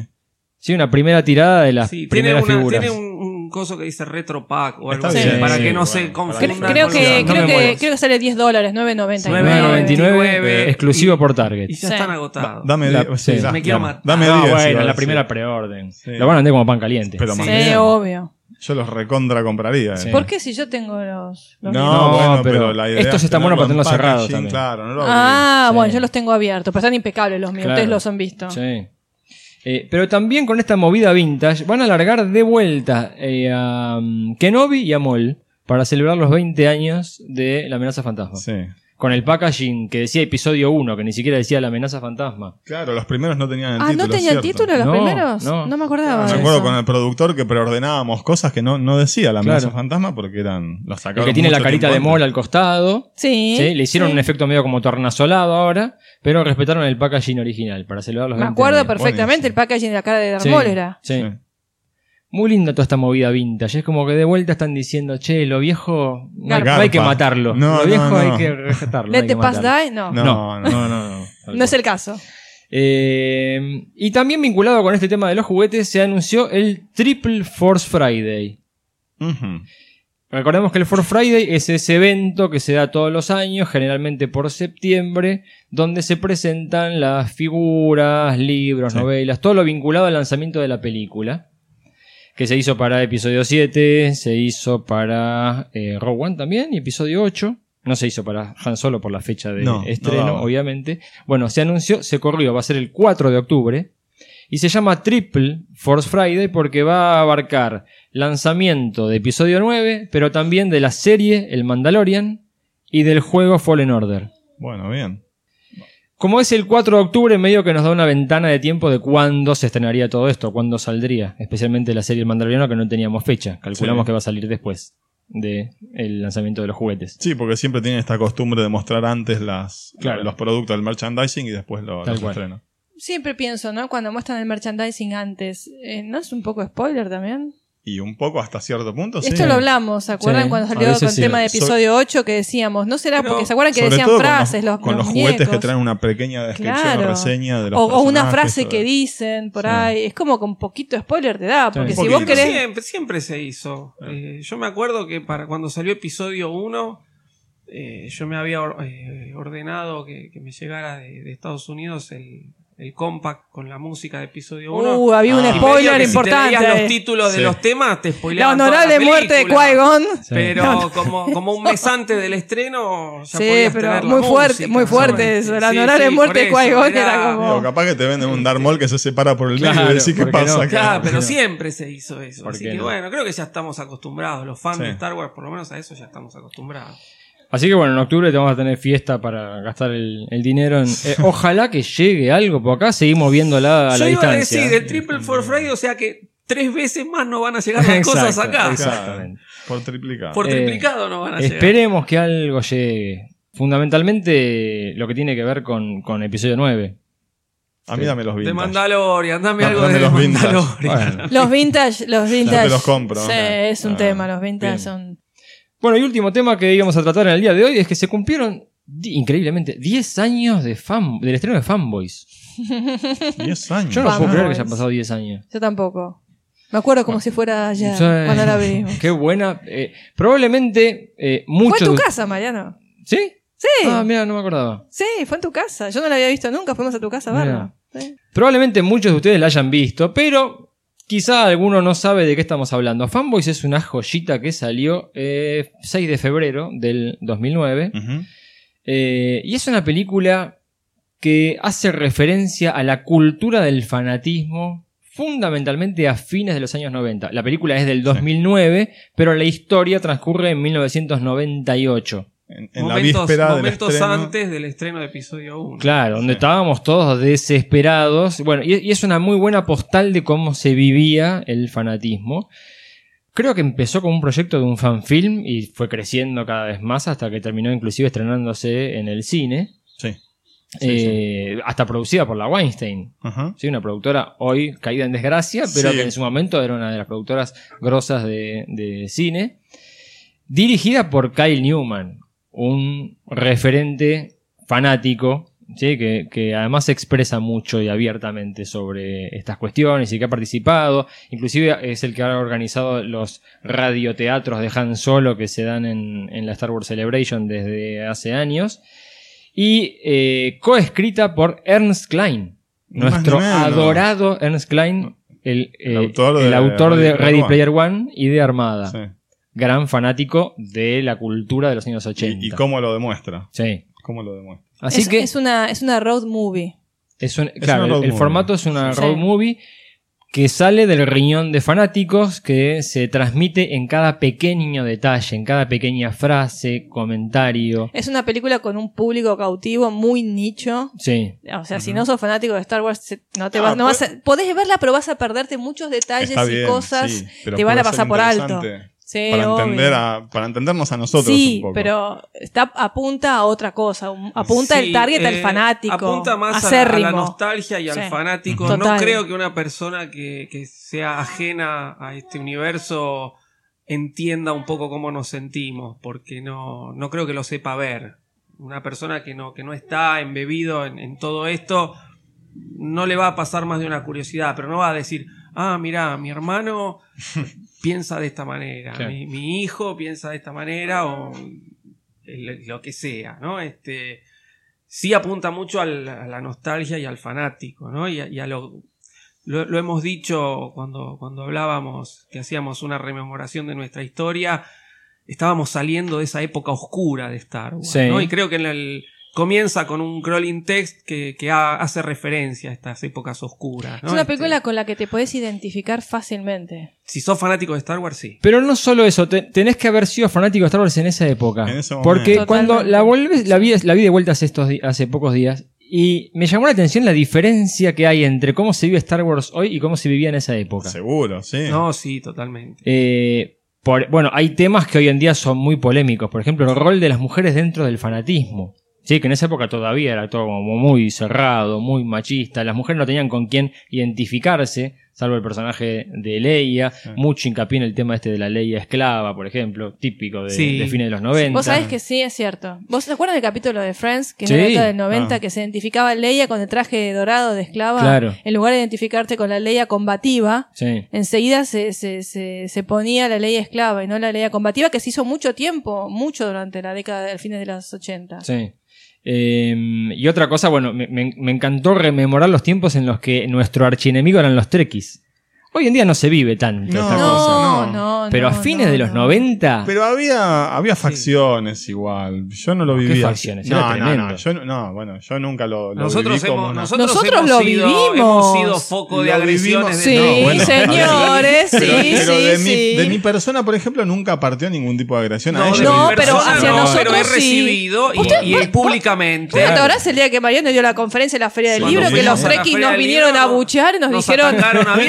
Bueno, espera, espera, tampoco Sí. nos abuchearon. No, pero hicieron un comentario muy malicioso comentario. sobre las cosas que decía Mariano. Sí, es cierto. Muy malicioso. Es que se vivía, era, era muy candente el enfrentamiento Había entre las dos bandas. Sí. Nosotros Sí, fuimos respetuosos y ellos vinieron a atacarnos. Sí. Exclusivamente. Yo me acuerdo de eso. Eh, Y Mariano era- con cara era- diplomática dijo, sí, claro, por, Por supuesto. supuesto. Era otra época, era otra época. Por eso me, me gusta mucho Fanboy, por cómo muestra cómo se vivía el fanatismo. La recomendamos para todos los fanáticos de Star Wars y especialmente para aquellos que vivieron, como nosotros, la década del 90, porque tiene que ver además con las expectativas que teníamos con la llegada al cine de episodio 1, la nueva trilogía de George Lucas. Expectativas y miedos también, ¿eh? Sí. Cuidado, no es solamente expectativa, también Sí. era cierto temor de que, Sí. bueno, no fuera tanto como ¿Qué habíamos querido, pasar? puede pasar después de tantos años. Claro. Pero sí está bueno situarse en el momento. Sí. Porque verla con los ojos de ahora por ahí no tiene tanta gracia, ¿no? Hay que ponerse en el momento ese. Sí. Eh, una película con interpretada bastante desconocidos. Sam Huntington es eh, uno de los protagonistas, Chris Marquette, Dan Fogler, Jane, no sé si Baruchel, no sé cómo será el, el nombre. Han- todos han trabajado en varias películas, pero en personajes secundarios o como actores de voces. Eh, pero a quien destaco es a Kristen Bell, una actriz, bueno, hizo de Verónica Mars Sí. protagonista de The Good Place, serie que no me voy a cansar de recomendar que vean. Serie de Netflix, Sí. una comedia muy buena que lleva tres temporadas, y es la que le da la voz a Anna en Frozen, No Ah, sabía. claro, sí. No sabía. personajes más importantes de No, sí, de sí, pero es una, es una actriz conocida, además, sí. Bueno, acá la vemos en sus inicios, cuando recién empezaba. Eh, así como una película que. Sí, además quiero destacar también que eh, la mayor cantidad de actores que aparecen en los personajes secundarios son conocidos Sí. por ser fanáticos de Star Wars. Sí, Entonces, cada actor que aparezca en un papel secundario que tenga un parlamento es un conocido fanático de Claro, Star Wars. Así claro. que a los que estamos en esto también vamos a decir, uh, mira este Sí. que está haciendo, este Sí. que está haciendo. Así que bueno, es, es muy lindo ver eso también. Sí, una película imperdible, no, que en Netflix no, no está, no pero se, se consigue, salió, en, estaba en todos los videoclubes, me acuerdo. Sí, sí, estaba en- en todos los DVD, videoclubes, sí. estaba en DVD y seguramente en alguna página web también se debe conseguir. Claro, y recordemos que salió en el 2009, o sea, ya habían pasado las precuelas y estábamos en ese momento de vacío. La- me acuerdo que la tapa tenía, era un chico con una camisa y la máscara de La Vader. máscara de Vader, Así que era sí. muy Como llamativo. un retrato Sí. familiar, una cosa así de una persona y con la máscara de Vader. Sí, muy interesante para, para eso, para revivir el, el fenómeno del fanatismo de Star Wars. Bueno, hasta ahí llegamos entonces con el programa de hoy, que ha sido un ponernos al día con toda la información que se ha ido acumulando. Próximo programa, que deberíamos hacerlo en marzo. Deberíamos encontrar ahí algún huequito.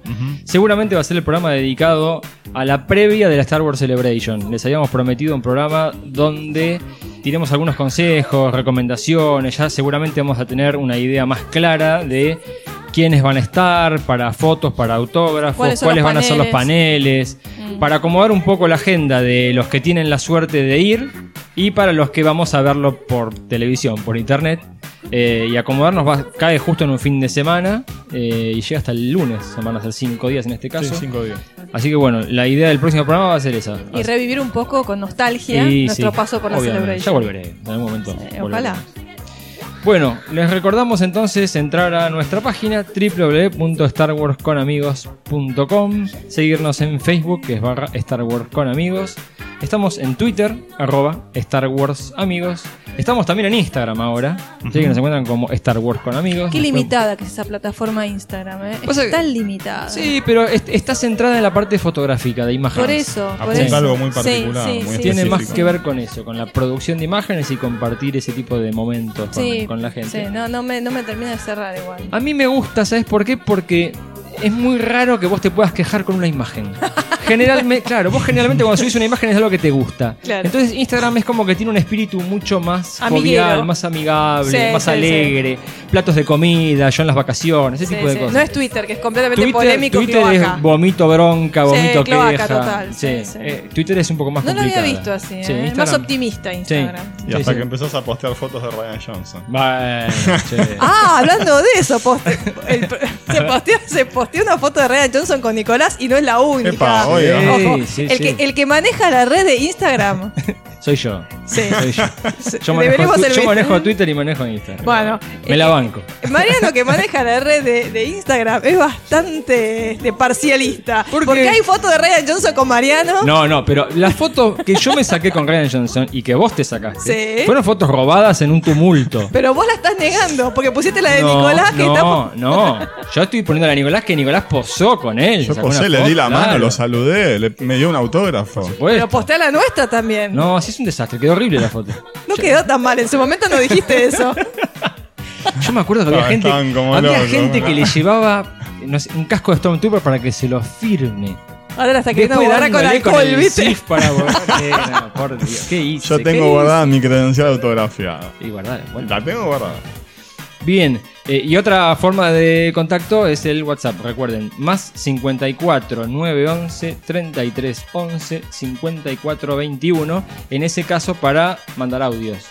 No tenemos el teléfono todo el tiempo prendido, así que no esperen respuestas por ahí pronto, sino que es más que esto de si nos quieren mandar algún audio, contarnos alguna anécdota, pedir algún tema o lo que fuera. Bueno, les mando un abrazo enorme de mi parte. Agradezco que hayan estado ahí. La paciencia, la espera. ¿sí? Llevó más que, que nunca sacar este nuevo programa. Recuerden que especulamos nosotros, ¿eh? Claro. Especulamos con que iba a salir un Claro, teaser o por lo menos algo, la- el, el- el título de la película nueva, pero nada. Cual. Bueno, muchas gracias por escucharnos. Nos vemos en la próxima. Esperemos que no pase tanto tiempo. Pero gracias por seguirnos y por la paciencia, como dice Mariano. Bueno, gracias por estar del otro lado y nos vemos muy pronto con más noticias y novedades. Bueno, sí, como siempre, muchas gracias por estar y nos estamos viendo. Abrazo grande y que la fuerza los acompañe. Chao, chao.